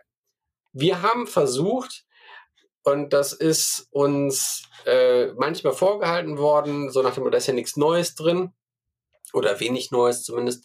Oder das kenne ich daher, das kenne ich daher. Wir haben halt tatsächlich einfach äh, Aspekte aus bekannter Sci-Fi-Literatur genommen und haben die sozusagen als nicht, nicht eins zu eins kopiert, sondern halt in einer, in einer für uns logischen Variante untergelegt unter, unter unsere Welt, so dass man sagt, okay, ich habe keine Ahnung, Bücher von Asimov gelesen oder ich kenne 1984 von Orwell oder oder oder. Ha, guck mal, ich finde diese diese Anknüpfungspunkte in Ultima Ratio und macht dadurch die Welt ein bisschen zugänglicher. Oder eben der, der, der Planet Auda, der mit Cyberpunk halt und der Tatsache, dass da eben teilweise Uniform gar nicht erreichbar ist und man deswegen eigentlich gezwungen ist, ein Leben zu führen, wie halt, ich sag jetzt mal, heutzutage oder in naher Zukunft, macht es halt auch einfacher in diesem Bereich äh, zu agieren. Weil es halt einfach der, die, diese, diese megaplexe werdende Kulisse, die man halt im Hintergrund hat, aber faktisch das, was man sozusagen im Spiel spielt, ist eigentlich Leute, die auf der Straße um ihr Überleben kämpfen. Und das ist nachvollziehbar, zumindest so halbwegs, wenn man es aus der, aus der Popkultur kennt. Und wenn man sich jetzt anguckt, welche Science Fiction, und ich würde nämlich tatsächlich äh, Shadowrun und Cyberpunk 2020 bis 2077 würde ich dazu zählen, wenn sich anguckt, welche Franchises halbwegs zumindest grundsätzlich populär sind, dann ist es halt auch gerade Cyberpunk, weil Cyberpunk sehr nahe dran ist an dem, was, was wir so machen. Und der gleiche Punkt war für uns dann halt eben mit, mit, dem, mit dem Raumerhandbuch zu sagen, Trucker in Space, das ist halt, das sind Lkw-Fahrer. Aber die sind halt im Raumschiff unterwegs. Aber grundsätzlich, das ist halt wieder irgendwie relatable. Aber ja, die Schwierigkeit, glaube ich, die bei Science Fiction existiert, ist, man ist einerseits, glaube ich, als Autor versucht man immer was Neues zu erfinden, was total toll ist und was sozusagen alle noch nie da gewesen ist und was alle total in, in Begeisterung oder, oder, oder was auch immer versetzt. Und andererseits muss man halt auch verstehen, dass wenn es zu fremd ist, es auch schwer zugänglich wird. Und ich glaube, diesen viel Gratwanderung hat noch keiner so richtig hingekriegt, zumindest im Rollenspielbereich nicht. So dass es halt ein, ein, ein wirklich erfolgreiches Rollenspiel im, im also das, das Science-Fiction-Rollenspiel gibt. Ich weiß total, was du meinst, weil mir ging es zum Beispiel so mit äh, Nominera. Ähm, das haben wir auch irgendwie ein, zwei Mal angezockt und ich bin nie reingekommen, weil ich immer das Gefühl hatte, ich weiß eigentlich gar nicht, wo ich mich da bewege ich, ich, ich fühle dieses Setting nicht. Ich weiß irgendwie nicht, wie ich da anknüpfen soll. Und da bietet, bietet dann natürlich Ultima Ratio genug Anknüpfungspunkte, um zu sagen, ah, das kommt mir, das, das kenne ich. Und sei es nur aus Filmen, Fernsehen oder irgendeinem anderen Rollenspiel dann. Ja, wie gesagt, also wir haben ja auch gesagt, wir wollen es für, für Einsteiger einfach machen, uns, uns sozusagen mal auszuprobieren es kann sein, dass manchmal die Regeln nicht unbedingt einsteigerfreundlich formuliert sind, weil sie halt sehr gedrängt sind auf, auf, dem, auf dem Raum oder so. Äh, man ist nicht perfekt, aber grundsätzlich ist es so, dass wir gesagt haben, wenn man eben sagt, ich möchte besagten ähm, Schmuggler aus diesem großen Franchise, ich möchte einen Charakter spielen, der so ähnlich ist. So. Ähm, dann ist es halt in Ultima Ratio schlicht möglich. Das heißt also, ich kann mich auch dieser, dieser mir bekannten Franchises bedienen, ohne dass ich in denen spielen muss. Entweder weil ich einfach das Regelwerk nicht mag, weil ich nicht so ein riesen Fan bin, aber ich mag halt diesen einen Film oder ich mag diesen einen Charakter. Äh, oder weil es eine, eine abgedrehte Science-Fiction-Serie ist, zu der eben gar kein Spiel existiert. aber ich möchte Stories, die irgendwie so ein bisschen in die Richtung gehen, spielen. Dann kann man eben versuchen, äh, diese Anknüpfungspunkte zu finden und die mit unserem Regelwerk umzusetzen. Das heißt also Charaktere zu bauen bei der Charaktererschaffung, die dem entsprechen. Denn ähm, das möchte ich sozusagen noch ganz kurz damit einfügen. Bei uns ist die Charakterschaffung ähnlich wie bei der äh, World of Darkness. Das heißt also, ich baue mir den Charakter so, wie ich ihn eigentlich haben möchte. Es ist nicht hundertprozentig gebalanced. Das heißt also, wenn, wenn man mit der Charakterschaffung durch ist, können da sehr unterschiedlich starke Charaktere in einer Gruppe sein. Was es halt auch einerseits natürlich notwendig macht, am Anfang vielleicht schon mal drüber zu sprechen, wohin wollen wir eigentlich gehen. Weil ansonsten ist die Möglichkeiten, also die Freiheiten besser gesagt, die einem die Charaktererschaffung bei Ultima Ratio bietet, viel zu groß, als dass man ohne so ein minimales, was möchten wir eigentlich spielen, sehr schwierig, sehr große Schwierigkeiten haben wird, eine, eine zusammenhängende Gruppe an Tisch zu bekommen. Also zusammenhängend in der Form von, dass die Charaktere überhaupt zusammenpassen. Ich muss ja gestehen, tatsächlich, ich muss quasi dir eine Offenbarung machen. Als ich damals meine Test-Sessions gespielt habe, wo ich die Rezension geschrieben habe des Basisbuches, habe ich gar nicht äh, ein Ultima Ratio-Setting gespielt, sondern ein anderes Science-Fiction-Setting, was aber halt mit diesem W4-System funktioniert hat. Und ich habe ja mitbekommen, dass ihr auch an anderem W4-Systemen arbeitet. Willst du da vielleicht noch kurz was zu sagen? Oh ja, kann ich. Ähm, gerne. Ähm, also es, das sind so Sachen, die sind jetzt seit, seit, seit geraumer Zeit, eigentlich seit zwei Jahren mehr oder minder auf, auf Winterschlaf gesetzt, dank Corona. Das eine ist, ist Mytholoria. Das ist einem anderen Kollegen sozusagen der, der bloggenden äh, Zunft von dir äh, geschuldet, der mich immer wieder gefragt hat, was ist denn mal mit Fantasy?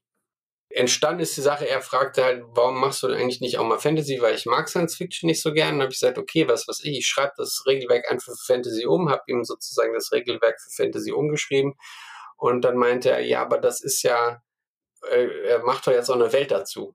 Und ich sagte, ey, du wolltest ja nur Fantasy haben. So, Fakt ist, wir haben jetzt oder ich arbeite seit seit geraumer Zeit eben an an diesem Mytholoria Setting und da wir tatsächlich das Gefühl haben, es gibt eigentlich mehr als genug äh, sehr gute klassische Settings, haben wir uns dann überlegt, in dem Moment, wo es hieß, mach doch eine Welt dazu, warum nehmen wir nicht eigentlich die Spezies, die wir aus Ultima Ratio haben, und packen die in ein irgendwie geartetes Fantasy-Setting? Das heißt also, anstatt Elfen, Zwerge, Trolle und Orks findet man eben dieselben Spezies, die man aus Ultima Ratio kennt, in einem Fantasy-Setting wieder. Die heißen ein bisschen anders, aber es ist sehr klar, dass es dieselben sind. Und das Setting ist dann auch weniger diese, diese klassische westlich-gotisch angehauchte äh, Science-Fiction, die ja immer nordischer wird, je länger wir jetzt äh, uns in der, in der, in der Science-Fiction-Entwicklung, äh, in der Fantasy-Entwicklung befinden. Das heißt, es wird ja immer mehr Wikinger. es gibt ja irgendwann nur noch Wikinger haben wir halt hier eher dann den mediterranen Raum, so Rom, Griechenland, Kreta, Ägypten, so den, den Teil halt als Ähnlichkeit, sagen wir mal, der Spielwelt genommen. Und das wäre das eine. Die Regeln sind da nahezu identisch, äh, beziehungsweise sie nutzen auch ein W4 und sie funktionieren auf eine ähnliche Art und Weise, sind aber, ähm, also sind etwas anders. Man würfelt tatsächlich hier mit einem Pool aus zwei Werten und die Werte gehen nicht von 1 bis 10, sondern nur von 1 bis 5. Und man benutzt äh, farblich kodierte W4. Das heißt also zwei verschiedene Farben. Und wann immer eine Farbe, die einem Wert zugefügt, äh, zugeordnet ist, halt dann nur Vieren zeigen, steigt der Wert. Das heißt also, du hast da tatsächlich in der Probe theoretisch die Möglichkeit, dass zwei Werte gleichzeitig steigen, die du halt anwendest. Also ein Attribut und eine Fertigkeit zum Beispiel. Und das ist halt so ein bisschen mehr auf diese klassischen, wie heißt das immer, diese Dungeon Crawler Geschichten. Das ist halt tatsächlich auf diese klassische Fantasy Helden-Epos, Heldengeschichte vom Niemand zum Irgendwem. Also das heißt, da baut man sich weniger Charaktere, die schon was können, sondern Charaktere, die halt eben auf ihrer persönlichen Queste sind, ein Held oder eine Heldin zu werden. Ja, ich glaube, ich habe gar keine Fragen mehr. Du hattest, glaube ich, noch dann ein Horror-Setting oder sowas? Das stimmt. Don't Split Up heißt das Ganze. Da sind die Regeln tatsächlich anders. Äh, das ist auch sehr, sehr, das ist jetzt tatsächlich ein sehr kooperatives und sehr offenes, erzählbasiertes Spiel. Das heißt also, die Grundidee war ursprünglich 90er, also 80er, 90er Jahre Teenie-Horror. Und über die Entwicklungszeit hat sich herauskristallisiert, dass es grundsätzlich einfach Survival-Horror ist, der halt einer bestimmten, also der sozusagen der Regelung oder der Logik von Horrorfilmen folgt. Also als Regelwerk. Man aber eigentlich alle Horrorfilmgeschichten und Genres sozusagen spielen kann. Das heißt also, ich habe jetzt über die Testphasen äh, sowohl äh, 1920er Cthulhu-Mythos-Geschichten gespielt, als auch äh, Sci-Fi-Horror aller Alien oder hier ähm, Event Horizon oder so. Genauso wie halt klassische Zombie-Horror oder Teenie-Slasher-Movie-Horror-Sachen. Also das geht halt alles damit. Und inzwischen, wir haben es ja anfangs ja schon gesagt, bei mir ist es ja jetzt so, wenn ich ein Regelwerk mache, dann muss da die W4 vorkommen, sonst sagen die Leute, ist der krank? Hat der, hat der irgendein Problem, hat er eine existenzielle Krise? Ergo, auch da äh, wird dann auf den W4 zurückgegriffen. Aber auch da funktionieren die Regeln völlig anders. Man würfelt da komplett anders. Da ist es nämlich so, dass man tatsächlich eine 4 als Erfolg hat und eine bestimmte Anzahl an Erfolgen braucht, und, um halt eine, Fe äh, so eine, eine Sache, die man halt anwenden möchte oder machen möchte, halt zu schaffen. Und der Grad des Erfolges bestimmt dann, ob etwas Negatives noch zusätzlich passiert oder ob es halt sozusagen noch etwas sehr Positives gibt. Und das ist halt etwas, was die Geschichte mit verändert oder die Situation, in der sich die Charaktere befinden, mit verändert. Und das liegt völlig in der Spielehand, was das ist. Da ist man als äh, erzählende Person, äh, ich weiß gar nicht genau, ob ich es jetzt Regisseur nenne oder wie ich es genau nenne, ist man halt eigentlich nur so maximal Schiedsrichter. Also, dass man das Gefühl hat, die SpielerInnen machen sich das zu einfach, dann, dann greift man ein bisschen ein und, und sagt halt, naja, ich weiß, in welche Richtung du gehen willst, das finde ich jetzt ein bisschen zu heftig, zu positiv, ähm, sprechen wir ein bisschen ab, gehen in die Richtung, ist das für dich auch in Ordnung und dann geht die Geschichte halt einfach weiter. Dann bin ich mal, sind wir beide sehr gespannt, was denn noch so alles kommen wird. Und vielleicht noch eine letzte Frage. Wer ist denn Heinrich Tüffers? Oh, Heinrich Tüffers, das war mein Großvater. Das ist, ist tatsächlich der, der Gründer des Verlages, der mit losgetreten hat, dass wir Verlagsarbeit machen. Und ich bin da jetzt in der dritten Generation tätig und äh, der Name ist zumindest für, für den jetzigen Zeitpunkt noch äh, Heinrich Tüffers, ja.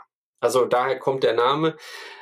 Mal gucken, was daraus wird. Ich meine, es ist kein Name, mit dem man normalerweise irgendwelche Rollenspiele verkauft. Das ist mir schon klar. Vielleicht dann frage ich noch mal nach, äh, was habt ihr denn früher dann verlegt? Weil ich glaube, Rollenspiele gibt es ja noch nicht so lange, wie es den Verlag dann gibt. Nee, den Verlag gibt es tatsächlich schon ein bisschen länger. Der wurde 1949 gegründet. Der ist jetzt wow. bald, ich glaube ich, im 74. Jahr oder so. Ähm, nee, ursprünglich war das, äh, und deswegen vielleicht auch der, der Grund, warum wir so wirtschaftskritisch waren. Äh, ursprünglich war das ein, ein, ein Wirtschaftsverlag. Das heißt also, oder, oder beziehungsweise erscheint bis heute noch ein regionales Wirtschaftsmagazin im Verlag Heinrich Voss. Und ja, über die, über diese ganze äh, Wirtschaftskiste haben wir natürlich dann wahrscheinlich auch noch ein bisschen mit reingefunden in, in die Kritik an selbigen. Wenn man da lang genug drüber schreibt, dann findet man sicherlich auch Ansätze, die man kritisieren kann, vielleicht. Ich denke, dann haben wir alle Fragen geklärt. Wir danken dir ganz herzlich, dass du bei uns warst. Äh, wie sagt man immer so schön im Englischen, thanks for having me oder so?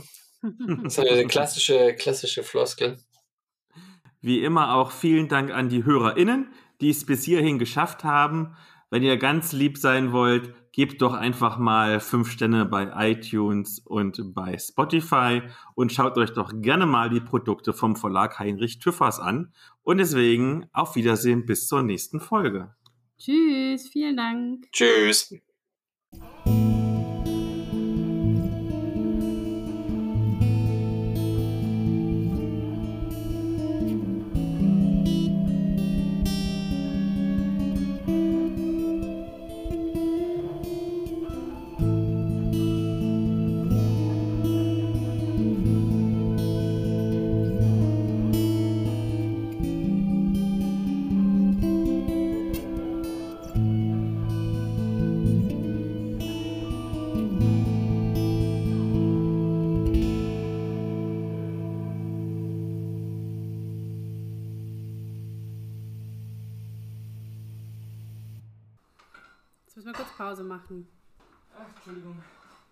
Problem. Der Getränkemann ist gekommen.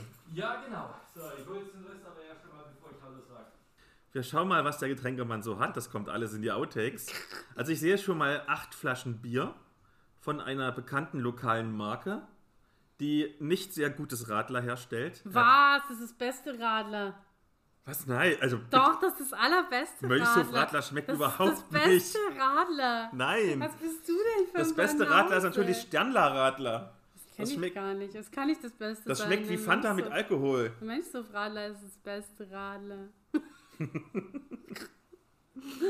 Aber er hat die Tür aufgelassen und ihr wisst vielleicht, Anfang April hat es nochmal ordentlich geschneit in den bayerischen Gefilden. Es kommt ganz schön viel Kälte rein. Und als echter Boomer muss ich sagen, wir heizen doch hier nicht für Putin. Wir heizen, glaube ich, tatsächlich gar nicht. Da bist du aber überraschend warm in eurer Wohnung gewesen. ja, das ist der Vorteil. Wir sind ja hier voll eingebaut von allen Seiten. Das heißt, die heizen uns alle immer relativ ähm, elegant mit. Das ist äh, irgendwie ganz praktisch. Es geht mir aber genauso. Ich wohne ja in einem Haus, wo nur RentnerInnen sind und die heizen von unten. Und ich habe, glaube ich, im, im Winter, wenn ich zumindest alleine bin, irgendwie nur zwei, dreimal die Heizung an, weil wirklich von unten geheizt wird. ist auch noch ein altes Haus. Ja. Das heißt, es gibt auch keine Wärmedämmung oder so. Die Fenster sind noch einfach verglast. Also von unten kommt komplett die Wärme hoch. Es ist sehr schön. Und sehr günstig vor allen Dingen. Trotzdem sind die Nebenkosten so hoch. So, was bringt der Getränkemann denn jetzt vorbei?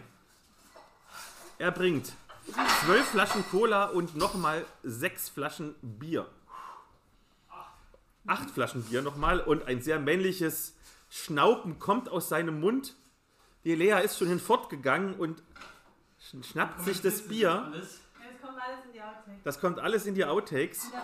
Boah, Alter, ist die Lea stark. Die schafft hier einfach mal so viele Flaschen Bier rumzuschleppen. Und der Philipp hat gerade behauptet, Mönchshof Radler wäre nicht gut. Ich habe das Gefühl, ich habe das Gefühl, die. Ich habe das Gefühl, die Lea könnte auf dem Oktoberfest auch die Maßhumpen durch die Gegend schleppen, so wie sie gerade die Bierflaschen hier rumschleppt. Aber ja, ich meine, ich bin aufgewachsen mit Sternburg-Bier. Das sagt alles. Liebe Grüße an alle Fans von Sternburg-Bier. Von denen sollte es nicht so viele geben auf der Welt, aber irgendwie hält sich die Marke immer noch.